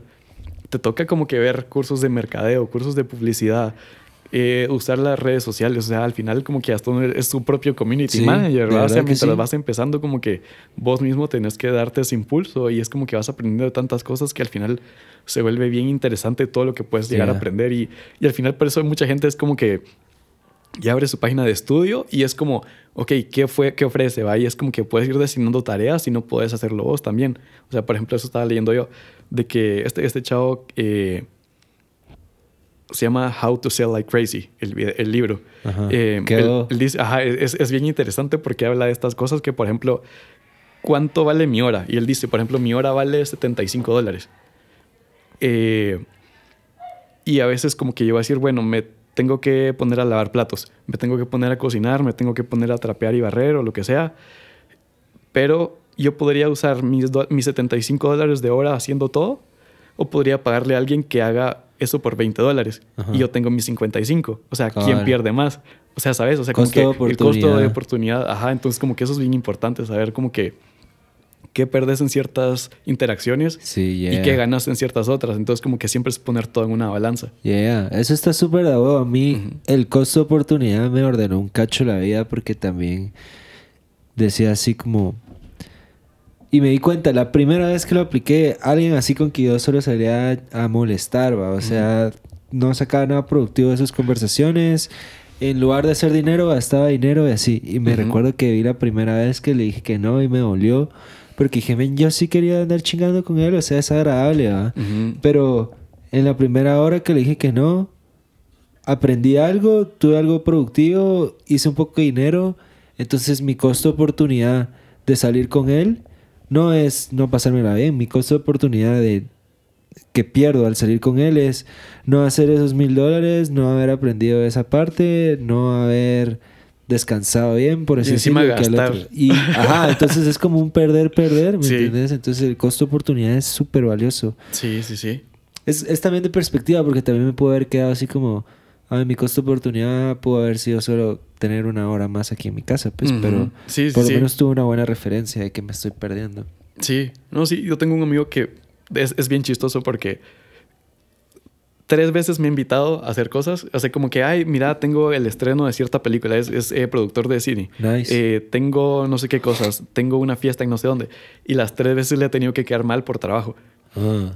Y eventualmente yo le digo, mira, ahorita tengo tiempo. Ah, pero ahorita no puedo yo. entonces es ah, como, entonces después fue como, me invitó por tres veces seguidas y la cuarta vez me dijo, ah, eh", me dijo, mira, está esto. Ah, perdón, si me olvidó que siempre rajas. yo, oh, qué, ah, qué, mala onda. Ajá. Pero es de esos homies que sí te gustaría conservar, digamos. Sí, sí, sí, nos conocemos de hace como 15 años. Entonces es como, o sea, de hecho fue mi roommate hace como 6 años. Entonces como que sí lo considero como bien cercano, pero es como como que sí, espero que entienda, así como que a veces hay cosas de que, o sea, le digo, mira, o sea, es por trabajo que estoy yendo, o sea, no es como que hay porque por otra cosa mejor, ¿sabes? Ajá, y es como que hay gente que, la gente que se queda con vos y que siento yo que te apoya a partir de esos momentos son la gente que vale la pena conservar porque entienden de la lucha y de lo que le toca a uno. Ahí es como que a veces, si te has dado cuenta, el mercado de foto, de video, de publicidad, es bien competitivo en Guatemala. O sea, si vos no tomas una oportunidad, siento yo, bueno, le hablo a alguien más. O sea, siempre hay alguien así como que eh, o sea, Instagram te da la posibilidad de eso. o sea, tienes tu teléfono aquí y decís, aquí está, aquí está. Y, o sea, no puede alguien, ah, que conozco a alguien más y alguien más. Y, y, la fotografía es un medio que se ha vuelto tan popular que ahora cualquiera lo encuentra. O sea, siempre va a haber alguien. Entonces, yo cuando tengo una oportunidad de trabajo, yo digo, la tomo, así como que, y eso para eso como que para esto nací. Ah, bien, bien, Ajá, ¿sabes? Entonces, como que me, me, agrada eso. Así como que a veces como que sí, la gente se me molesta, así como que, ay, no, no pude, y es como, no se puede, o sea, no siempre se puede. Y esas son las cosas que la gente no ve. O sea, como que, ay, qué bonito el trabajo de esto, así como que qué bonito esto, pero a veces como que tenés que dejar ciertas cosas de lado o hacer como que pausa tu vida social a veces por otras cosas que, sí pues que son trabajo, y más cuando uno se emplea solo. Sí, sobre todo. Porque al final, como dicen, o sea, si tenés como que, la gente cree que un negocio propio te da como más estabilidad, pero al final vos tenés que buscar los clientes, ¿verdad? O sea, como que en un, trabajo, en, call center así, es como el trabajo viene, ¿va? Y como que te llaman y te llaman y te llaman y está tu pago a, quincena o, fin, de, eh, fin de mes y ahí está pero vos no tenés que ir a buscar clientes y, nada, pero ya cuando te empleas es como que la parte que viene, como que la parte de atrás, la parte oscura de, bueno, ¿y cómo empiezo? ¿Ay, cómo empiezo a subsistir ahora? Entonces mucha gente como que se tira así de la nada y, y, sin tener como un colchoncito. Yo por eso como que estoy en, en, call center porque era como para mí mi manera de tener, de tener como mi colchoncito de dinero, ¿sabes? Y como que cualquier cosa ahí estaba, como un plan B. Pero creo que eso es como que la parte que, que nadie cuenta, así como que... Sí estar buscando clientes, el mercado competitivo y todo eso, como que das tu precio y lo que decías es como que, ay, muy caro, pero ¿qué hay detrás? ¿Qué ofrezco yo? Ah, y es como que, o sea, esto versus esto cabal. es una gran, es una gran loquera. no, sí, y cabal, por ejemplo, eso de que vos tenés tu rama, el panadero tiene su rama, va a hacer pan, pero también tiene que tripearse el mercadeo y cabal. Eh, me llega que los conceptos se repitan en libros que tal vez ni siquiera están relacionados porque significa que hay un poco de verdad en esa repetición. Porque yo también estaba leyendo un libro de inmobiliaria, de venta de inmuebles, y decía de que no importa cuál es tu business, si sos un doctor, si sos un fotógrafo, si vendes casas, Vos trabajas como doctor, como fotógrafo, como vendedor de casas y aparte generas leads, va, o sea, porque necesitas tus pacientes, necesitas tus clientes, necesitas las casas que vender. Entonces, apuro tú como que tenés tus ocho, horas de trabajo y le tenés que zampar otras extras de conseguir quien te va a dar de comer un cachillo. Eso sí, ven, eso, eso cuesta aprender porque es sencillo que te den tareas que hacer. Sí. Está sencillo, pues. Sí, sí, sí, ¿no? Y, otra frase. Yeah, tiro, tiro, las vamos a poner en quotes en Twitter. Ajá, por favor. en Twitter alineados vamos a poner todas cabal, Cabal, así como frases célebres de los podcasts.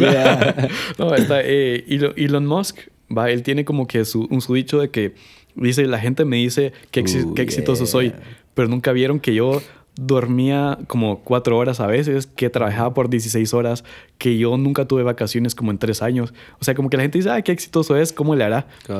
Pero la gente es como que, ¿cómo le hará desde su teléfono mientras está acostada así, sabes? Y es como procrastinando. Y es como súper fácil porque, o sea, las redes sociales son atrapantes, siento yo. O sea, como que, y TikTok, por eso mismo le pusieron TikTok, porque es como TikTok, TikTok, ¿sabes? Oh, como que, ajá, porque puedes ver el tiempo y el tiempo y el tiempo y así sigue pasando. Estás entregando tu vida al diablo, mano. De verdad, tu tiempo.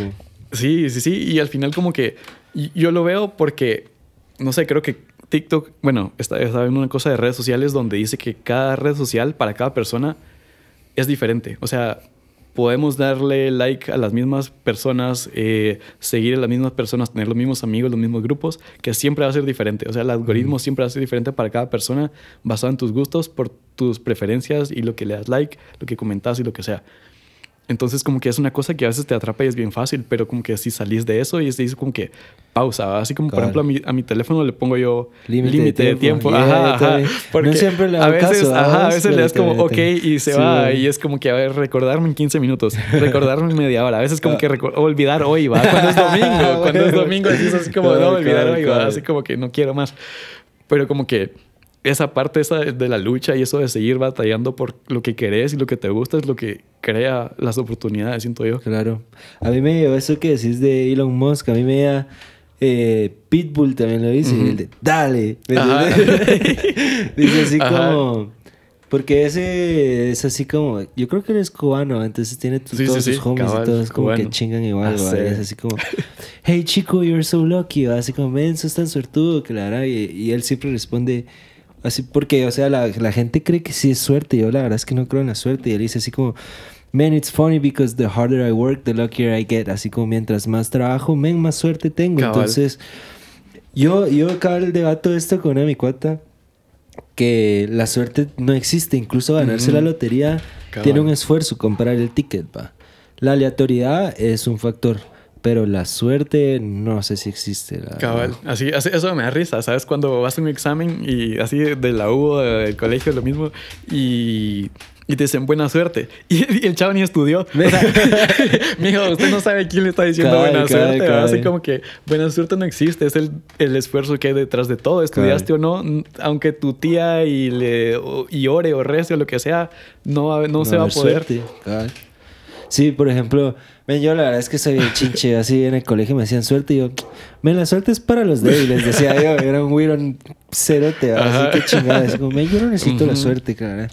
Pero ahora sí me doy cuenta que no, no, no, no existe, o sea, no creo en eso, no creo que haya gente como que súper afortunada y que solo se lee porque sí. La aleatoriedad sí existe, pero no porque sea algo mágico de suerte. Cabal, pues están como, ya sabes, las Kardashians y todo eso que nacieron en una familia millonaria y todo, pero, o sea, hay, hay excepciones. Aleatoriedad también porque se le pudieron haber gastado el dinero, ¿sabes? Y pudieron haber dicho, ay, no hagamos nada.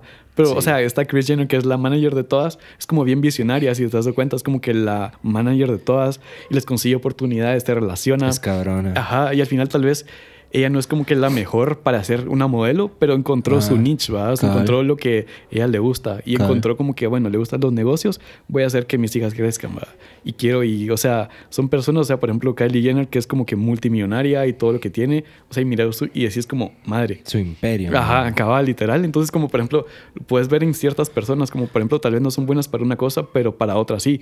Y ahí es donde se hace el equipo y es como que a veces, si no tienes una cosa, buscas quién lo hace y ya viene tu equipo. Es como que al final no me tengo que limitar yo solo porque, ay, no lo sé, hace como que pedir ayuda.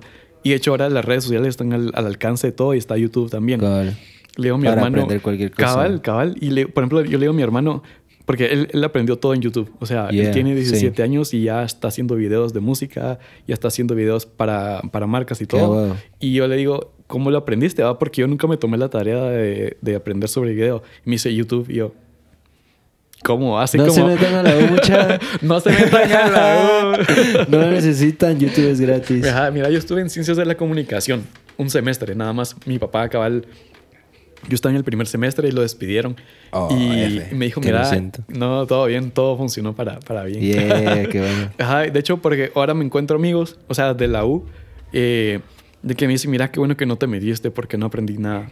O sea, o porque la verdad es que es una carrera así medio ¿sabes? Como que está ahí solo por tener un título a veces. Y hay gente que sí, pero siento que al final es bien de contactos. Pero esos contactos no necesitaron de una carrera, ¿sabes? O sea, es como que, por ejemplo, mi papá me decía, yo te voy a meter a la U para que conozcas gente, me decía. Así como, bueno, o sea, no se pudo, pero igual como te que va a salir que gente. conozca gente. Además, soy bien tímido, me entro a la clase y me quedo solo en la esquina, qué puto. Cabal, no, y encima yo tímido y en comunicación. Cabal. y yo así, bueno, así como... Pero Kamal, yo, yo sabía lo que me gustaba y de hecho me metí a ciencias de la comunicación porque en ese momento era la única carrera, bueno, esa y diseño gráfico, las únicas dos carreras que tenían fotografía en el pensum. Y siempre te meten en la cabeza eso de tenés que tener un título, tenés que tener un papel porque si no, sos nadie. That's some bullshit. Y así es. va, y entonces era como, va, yo necesito hacer algo. Así como que, ¿será que mi cámara no es suficiente? Me lo preguntaba todo el tiempo. Así como que, ¿será que con mis fotos no lo voy a lograr? Y ahora es como, digo yo, sí se puede. O sea, sí se puede. Y, y es como, veo yo trabajos que ahora se los han, o sea, como que creo que conforme los años se han creado como que carreras, ¿verdad? Es como ahora creador de contenido. Trabajos más específicos. Cabal, cabal, ajá, y por lo mismo que se van ampliando las comunicaciones. Entonces, como que creador de contenido, hace algunos años no existía eso, o sea, no eran como las redes sociales y no era tan importante crear como que una foto, un video a través de redes sociales, porque todo eran vallas. Pero te das cuenta ahora las vallas están vacías, la gente está como que las vallas están grises, disponible, miras aquí en venta, las están quitando. Y es como, ok, que se está volviendo más accesible un teléfono. Por ejemplo, están las vallas de Carretera El Salvador. Yo no paso por Carretera El Salvador, pero yo siempre tengo acceso a un teléfono. Entonces es mucho más barato como que el costo de poner una, una, un anuncio en un teléfono que todo el mundo tiene acceso y lo puedes poner hasta un target específico. Entonces, como que hay muchas cosas. Cabal, cabal. Entonces esas cosas son como que uno se queda así como, madre, todo esto no lo, no lo, no lo pude haber aprendido en la universidad, ¿sabes? Porque también están bien anticuadas también. O sea, por ejemplo, los, los libros son como que libros de, si te das cuenta, del 2000 o libros de años pasados. Y es como, esto no me va a enseñar sobre lo que está actualizado ahora. Entonces, como que también es de... O sea, no, no te puedes quedar así como que solo con una fuente de información. Y eso es como que como, un juez, así como que cuando vas a tomar un juicio, no puedes como que solo eh, el acusado y eso le voy a creer, sino que escuchar las dos partes. Entonces, como que igual, ajá, cabal. Entonces, como que al final no siempre es quedarse con una fuente de información, sino que quedarse con un montón. Entonces, como que si esto no te lo está enseñando, o si es, bueno, ¿qué es lo que yo quiero? ¿En qué me quiero especificar? Y vas y lo buscas por otra manera. Lo buscas en un curso de Coursera, de Creana, de Doméstica, en YouTube, Masterclass. que sí, sí lo quiero y sí lo quiero conseguir. Se lo recomiendo. Sí, vale la pena. Sí. Yo dejé de pagar Netflix con tal de pagar Masterclass. Es que sí, hay ídolos, va, bro. Y soluciona esto de... Mira, yo siempre hablo del sistema de educación aquí porque para mí está roto. Ojalá lo arregle en el metaverso en algún momento. Cabal, cabal. Pero está lleno de maestros que, que no tienen la capacidad de enseñarte. De verdad que no puedes aprender, esperar a aprender lecciones reales de alguien que te está explicando lo que leyó en un libro. Vos necesitas aprender de alguien que hizo lo que vos querés entender. Sí, sí. Es como... Y eso es la pasión que le pones, yo. Ajá. Y por eso es de que el que el que, ¿cómo es el que no, no sabe enseña, no? ¿Cómo, cómo es ese? Vos que te A la madre, no, no. Eso, el que no, puede enseña. Ah, some shit like ajá, ajá, podemos crear uno también. Aquí se vale de todo. Entonces, mira, además que es carísimo, pues la universidad es algo caro. Va y, y bueno, puede ser hipocresía porque sí digo que no se metan a la U, pero yo sí estoy graduado y sí lo debato porque sí veo una diferencia en el trato que te dan las personas. Tal vez, mira, yo pude haber salido sin copiando todos mis cuatro años, no aprendí nada, porque de eso se trata. Ahí te evalúan responsabilidad y memoria. Entonces, puedes aprender cómo engañar al sistema. Yo siento que sí aprendí porque le puse un cacho de huevos, pero hay mucha banda que yo conozco que no puede ser que sean licenciados. Y em, vos llevas con un cliente y se ve la diferencia en cuando decía, men, es que estoy estudiando y cuando yo, men, es que yo estudié marketing, soy licenciado.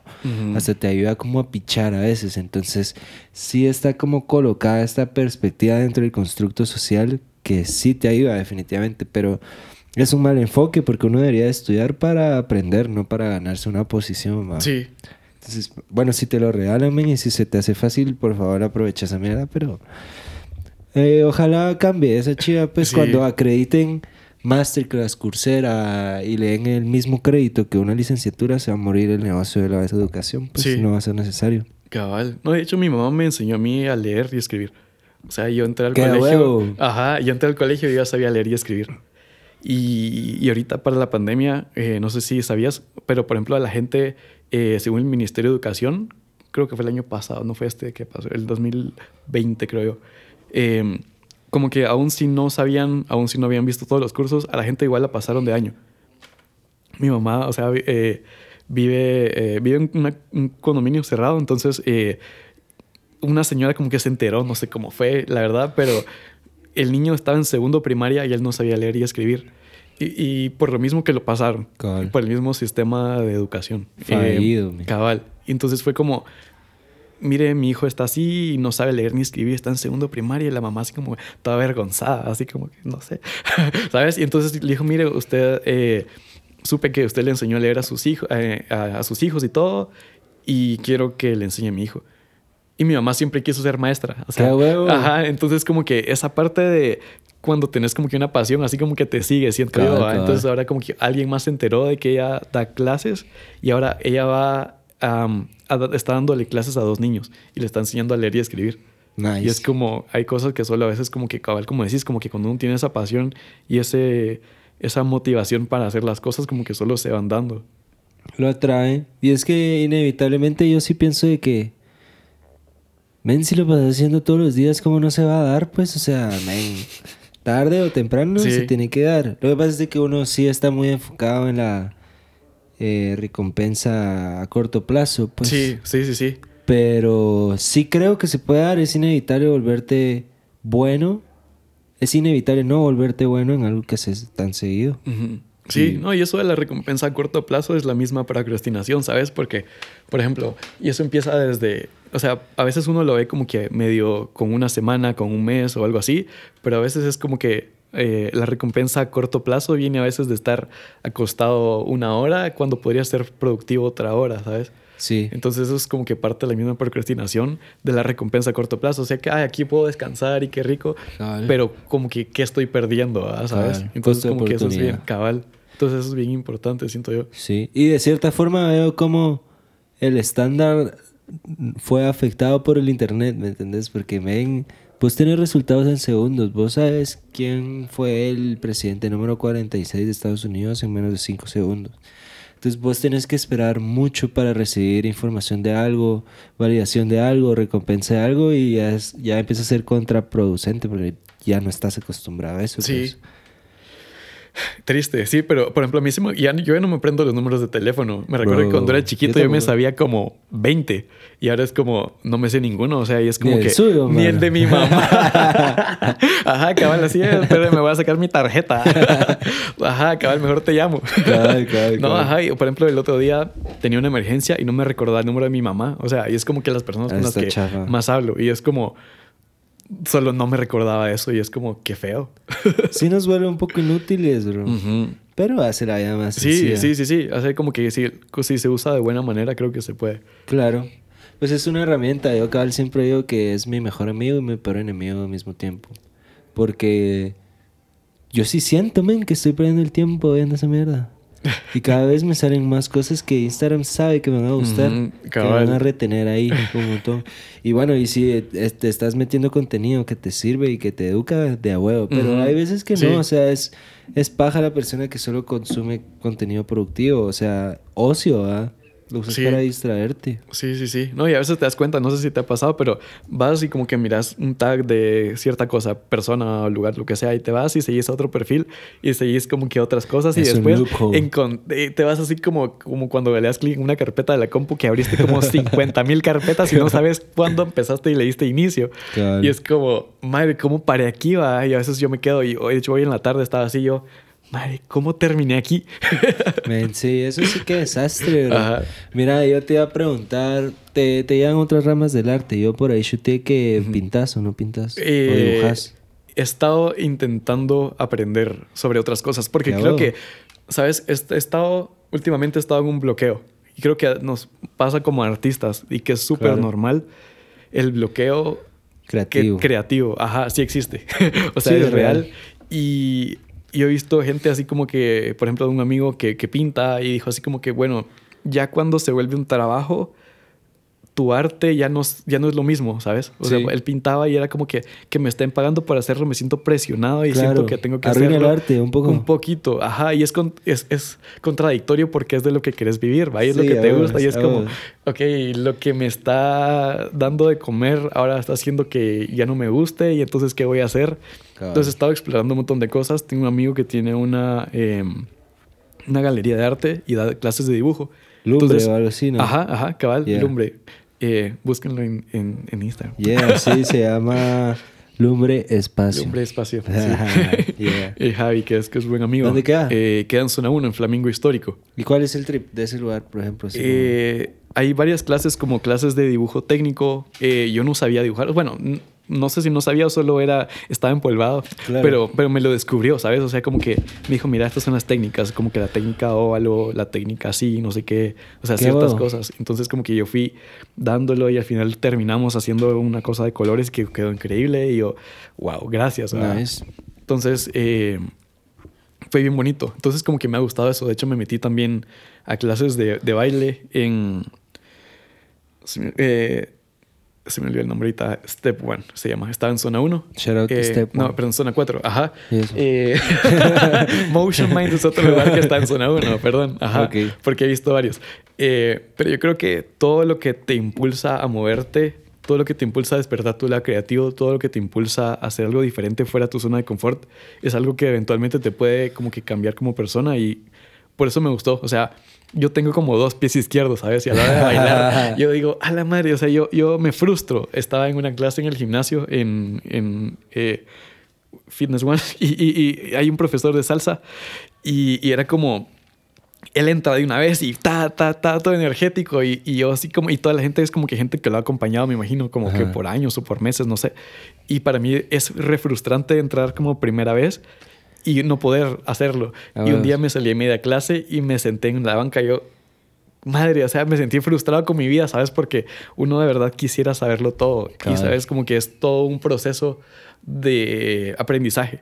O sea, una vez es como que esa parte de yo ya quiero ser pro, yo quiero esto, porque tenemos ahora todo tan rápido que todo se vuelve así, va, y todo lo que eres así, todo lo que eres así, pero se les olvida que todo es una pulida, va, y esa gente que va y que está desde hace meses, como que no empezó, empezó igual que yo, me imagino, frustrándose o lo que sea. Entonces, como que me ha gustado explorar otras ramas del arte, como por ejemplo, como te digo, el baile, dibujo, pintura eh, me ha estado gustando leer y escribir. Eh, pues no leer y escribir así normal, sino que sabes como que el arte de, escribir y hacer unos, ajá, cabal. Eh, que, que, es algo con lo que tengo ahorita, y eso es lo que sé, o sea, sé escribir, o sea, sé leer y escribir, y digo, bueno, qué bueno, puedo hacer algo diferente. Entonces, como que me estaba leyendo unos libros de poesía y me pongo a leer y digo, ay, qué interesante está esto, ay, qué bonito. Entonces, como que le voy dando mi toque así a, tweets o lo que sea, así como que lo puedes hacer en una nota del teléfono, a veces si te da pena, ¿va? y es como que eventualmente se lo enseñas a alguien y dices, mira, escribo. ¿Sabes? Es como que, ajá, entonces como que hay muchas cosas así que puedes ir explorando Em, pero creo que todas las ramas del arte te dan como que te abren un montón la cabeza. Y tu bloqueo creativo eventualmente puede ser como que tal vez llegaste a cierto punto, cierto tope en cierta cosa, tal vez como que a veces pienso yo, ¿será que la foto es lo mío? ¿Sabes? Y, es como que algo que vengo haciendo desde chiquito y digo, madre, ¿por qué tomo fotos? El otro día tuve una epifanía así. Entonces venía manejando y, yo así como... Así que cuando sentiste ya estaba en tu, en tu casa. así manejando en automático, así como no sé cuántos choqué. a ver, ¿cuántos tiré? ¿Cuántos bicis? ¿Cuántos? no, iba tan en automático, ya sabes, pero como que sí tenía, iba pensando así como, porque me gusta tomar fotos. Mm. Y, y me puse a pensar en eso y es como, para mucha gente, pues me imagino yo que es como que le gusta capturar el momento, expresarse. Hay gente que no, como por ejemplo a mí, es mi manera de expresarme y es mi manera de decir como me gusta que la cosa se vea así, yo lo veo así, tal vez, o sea, por ejemplo, como que, y eso es lo bonito de la foto, que alguien te puede decir, bueno, tomarle una foto vos y le tomo otra foto yo y tal vez otras 10 personas acá. Claro. Tomarle foto a, la televisión y todos se la toman de forma diferente y eso es lo bonito, entonces como que cada uno se va expresando de cierta manera. Eh, me perdí el punto. No, estábamos hablando de buscar formas de buscar Formas de expresión. Sí, sí, sí. Va. Va, entonces eso, cabal. Fui ahorita así como eh, me desconcentré. Em, ah, mi epifanía. Sí, después de haber tirado un par de Después de haber... cabal, cabal. Ya, ya va. Entonces, em, yo dije, ¿por qué me gusta tomar fotos? Y yo dije, ¿será? O sea, y esto es como que algo que, que, sigue, que se ha ido maquineando así en mi cabeza. Eh, ¿será que porque me gusta conservar las cosas en cierta manera? Y, fue una manera bien deprimente de verlo, ¿sabes? O sea, mm, como que... Ajá, y así como que será que me gusta cómo las cosas fueron en algún momento y me gusta congelarlos así porque se ve bonito. Y eso es como que algo que, que ahora aplico. Y es como no solo fue mi bloqueo en cierto momento, sino que ahora fue mi impulso también. Así como que qué bonito que yo lo pueda ver de esta manera y dejarlo así. ¿Sabes? Sino que em, podría haberme hundido, decir, a la madre, qué triste, o puede haber sido como que algo que me ha ayudado y creo que en cierta parte me ha ayudado, pero explorar ciertas ramas del arte es como que interesante, siento yo, o sea, porque uno a veces solo se limita a unas cosas y decir, ah, también lo que decía, llegar a un, tope en ciertas cosas. digo, tal vez ya no quiero hacer foto, tal vez ahora quiero cocinar, tal vez ahora quiero escribir, tal vez ahora quiero escribir música, lo que sea, ahí es válido. Siento yo, no, no se tiene que limitar uno a decir, porque me gusta esto, solo voy a hacer esto toda mi vida. Porque qué hueva, es como que firmar un contrato así como vender tu alma, que solo esto vas a hacer y todo. Y es como bien bonito poder hacer muchas cosas. Mira, a mí me da miedo casarme con las cosas un poco, porque uno a veces se para definiendo por las cosas en las que es bueno. Es, y eso es un error, porque vos no sos lo que haces hasta cierto punto. O sea, vos no sos un fotógrafo, ¿me entendés? Vos sos Pablo y te tripeas todas estas cosas, pero como lo que más haces y lo que mejor haces puede ser la fotografía, decís, men, yo soy un fotógrafo. Y empezás a vivir bajo esa jaula. Y realmente de eso se trata, de escoger en qué jaula vivís, va. Pero, o sea, sí hay que desligar eso, siento yo. Y para eso es bien de huevo el arte y sobre todo las diferentes ramas, porque para mí el arte te hace pensar, o sea, sí. aunque sea pelarlo, eso es pensar, eso es poner a trabajar tu cabeza. Y el arte está en todos lados, está en la cocina, está en la jardinería, está en la arquitectura, en el diseño de interiores, fotos, todo.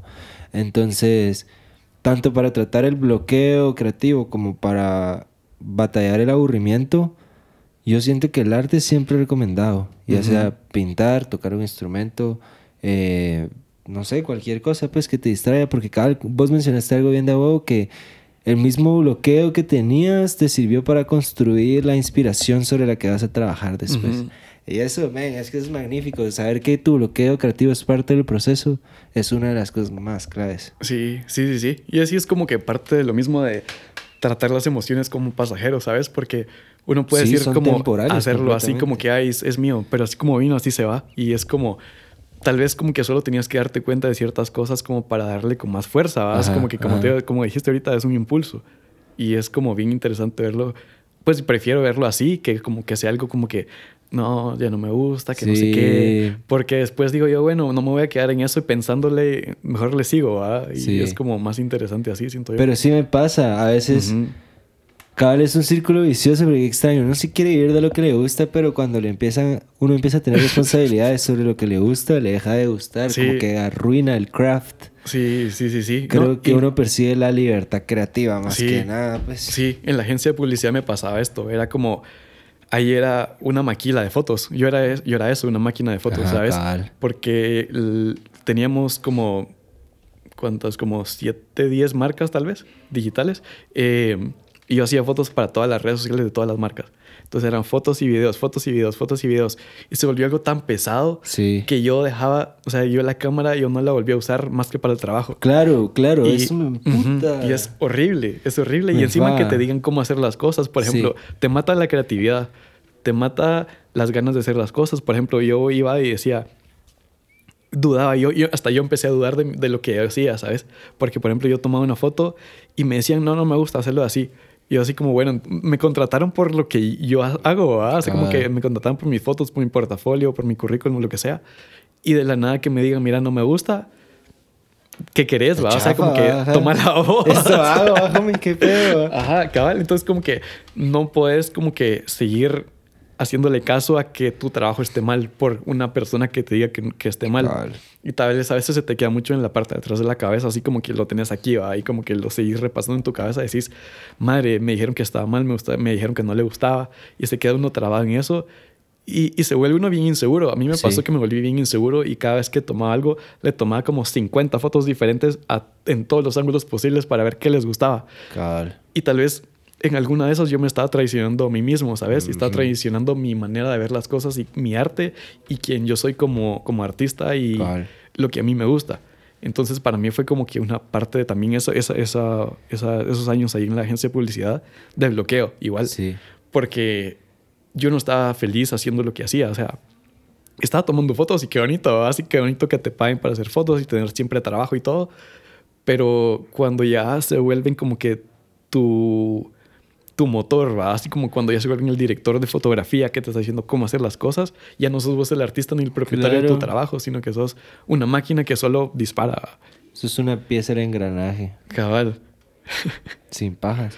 Y es que eso es re peligroso. A mí también me pasa mucho eso que, ya pasé, ya hice, tuve producción de lunes a viernes, sábado y domingo, no voy a hacer nada con mi cámara porque ya la pasé utilizando, o sea, no voy a hacer nada creativo, no la quiero tocar. Cabal. Y eso es un costo de oportunidad.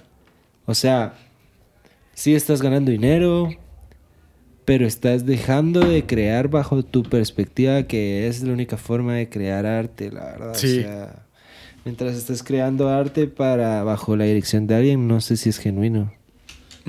Sí, creo que no. Más cuando te limitan así, como que te dicen, mira, no quiero esto así, ah, quiero esto de cierta manera, o, o, sea, por ejemplo, tal vez es genuino el momento que vos la tomás, ¿va? Y decís como que aquí está y me gustó. Y vos estás feliz con el resultado y hasta se lo enseñas así como, yeah. ¿qué acabo de hacer? Y después, y, ese momento después así, ajá, y yo... sí, quedó el peleo. Entonces, ajá. Entonces como que ese es un momento así de lucha interna, así...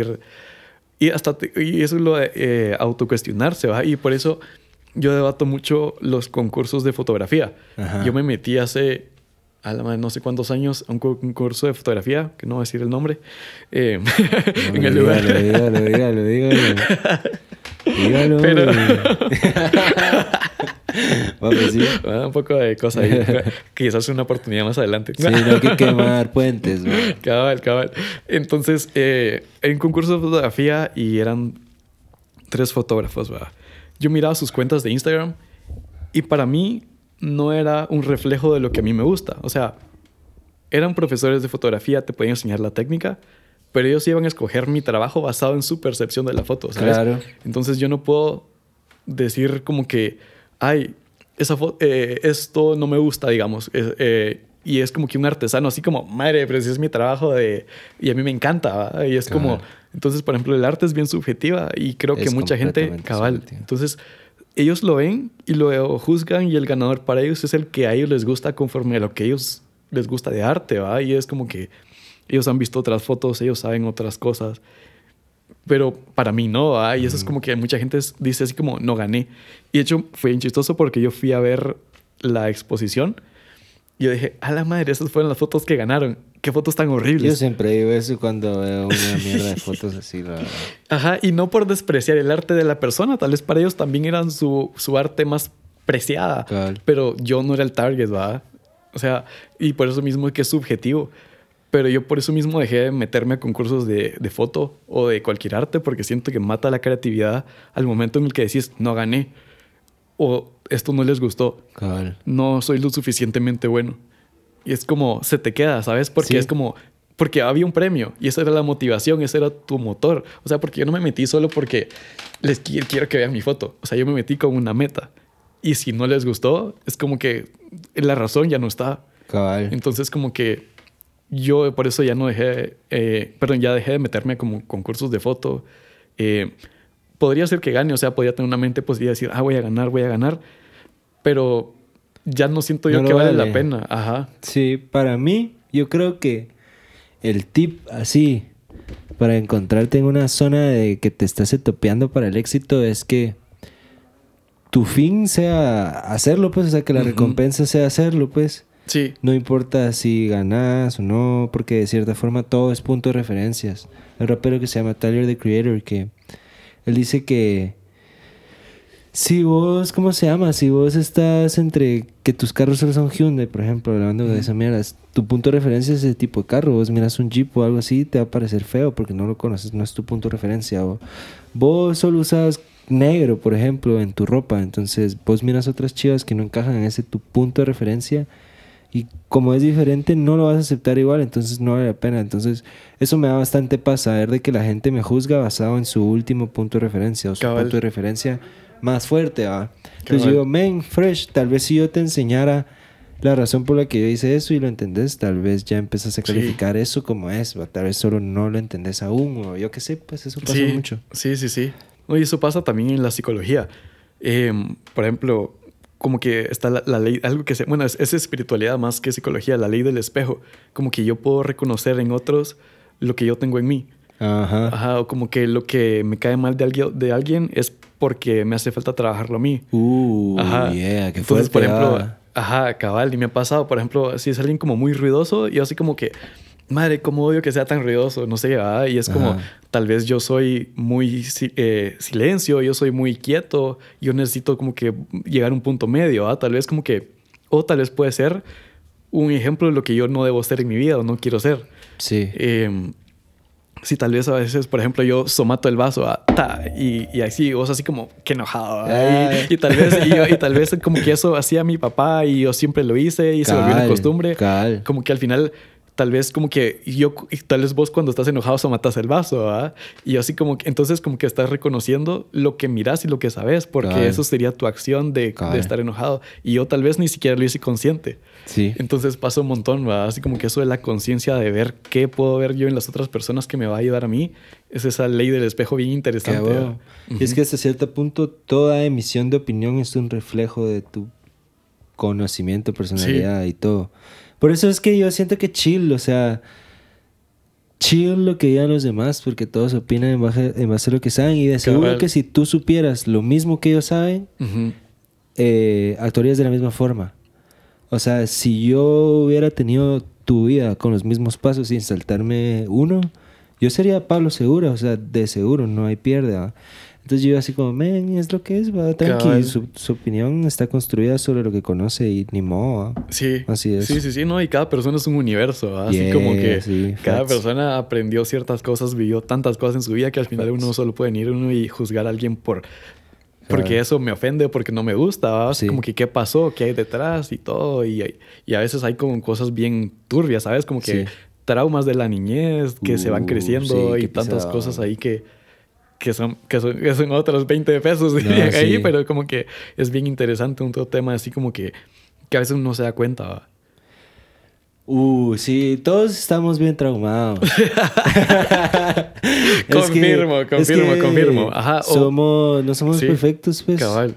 Y es imposible, por muy de que hayan sido tus viejos, igual te trauman. O sea, sí te trauma tanto la falta de atención como el exceso, de, atención, O sea, los dos te dan dos patrones de conducta que podrían resultar negativos. Sí. Entonces, Cabal, cuando venía en camino para acá estaba escuchando eh, la radio. Me gustó mucho escuchar la radio porque... Todavía escuché radio. Todavía escuché radio. sí, sí, sí. Es que sabes de que, por ejemplo, en mi cuarto yo puedo tener Spotify, yo puedo tener YouTube y yo pongo mi música.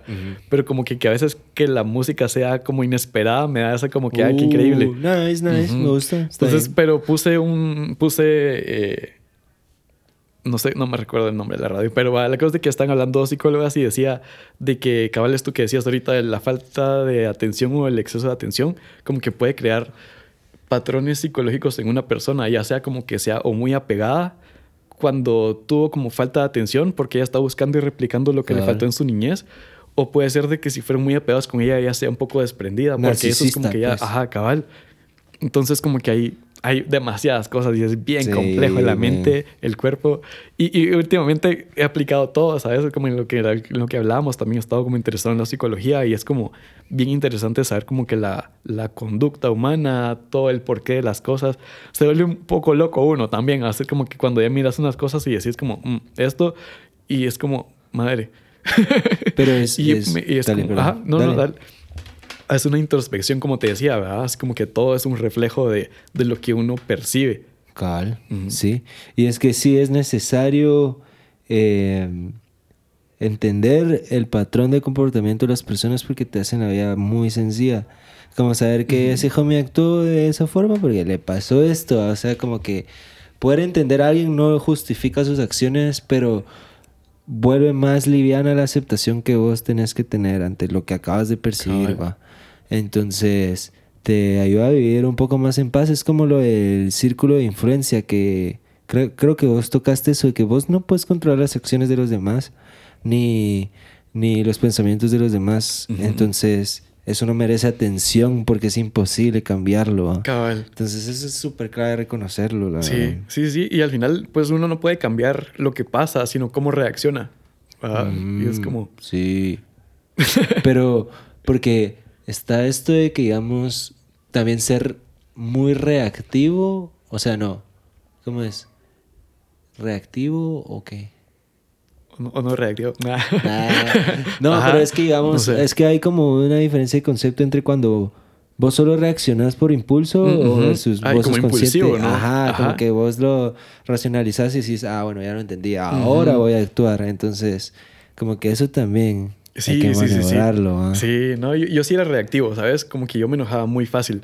Y era como porque no me había dado el tiempo de entender. Y creo que eso es como en las relaciones, o sea, ya sea familiares, eh, sentimentales o amistades o lo que sea, como que sí me ha hecho crecer. O sea, porque antes era muy reactivo y es como, ah, hizo esto, tal vez esto, ah, es como que, ah, porque esto. Pero cuando ya te haces ese proceso de entender, pero no solo porque en base a mi percepción, sino que entender de el mundo que vivió, qué le pasó, por qué esto, o ciertas cosas, cuando ya tienes una profundidad como de la persona, como que ya puedes tener ciertas ideas. Ajá, sí. Y no solo se puede así como que vivir siempre uno como que, ah, yo creo esto, ¿ah? si nunca le preguntaste, si tal vez como que te quedaste ahí y es como, eso es, eso es lo que es porque yo creo. Sí. Es importante abrir el coco, ese es el resumen. Pero mira, pues entonces vamos a aprovechar esta pausa. Yo creo que le vamos a dar un cierre al podcast. Sí, sí. Eh, yo generalmente le doy un espacio a mis invitados por si quieren dar un mensaje o si quieren expresar su mente. Algunas personas lo toman, algunas personas no lo toman. Yo no tengo ningún problema con ello. Entonces, si querés, te puedes dirigir a la cámara y platicar y hasta puedes dar un shout out de tus servicios, no sé. Va, eh, creo que sí, tal vez si quieren revisar ahí mi Instagram es Pablo e. Segura. eh, eso, ajá, no sé, no sé, creo que eh, he compartido ahorita bastante. Ah, no, sé cómo que qué más, qué más decir. No, hombre, huevo, que busquen lo que quieran hacer, va, que construyan, todos somos creadores. Construyan, ajá, y que no se limiten, creo yo, que no se limiten, que, que sigan creando. Creo que tenemos esa habilidad infinita de crear. Sin paja. Qué bonito de traer ideas a la realidad más cercana, entonces la jugada. Entonces, buena onda, mucha buena onda, Pablo. Mucho gusto, bro. Increíble conocerte. Eh, recuérdense que lo pueden buscar como Pablo Segura en Instagram. Eh, foto de boda, retrato de eventos, de food styling, toda la jugada y lo tienen bien cubierto. Entonces, buena onda por ver alineados. Recuérdense que tenemos nuevo episodio todos los jueves. Tenemos merch en noisyhour.com. También recuérdense, Antigua Boreal tiene nuevo Nuevo, nueva ubicación en Carretera El Salvador Escala. Vayan a probar la pizza de unos de nuestros homies. Y buena onda, nos vemos la otra semana. Ok, vivos pues. Órale. Yeah.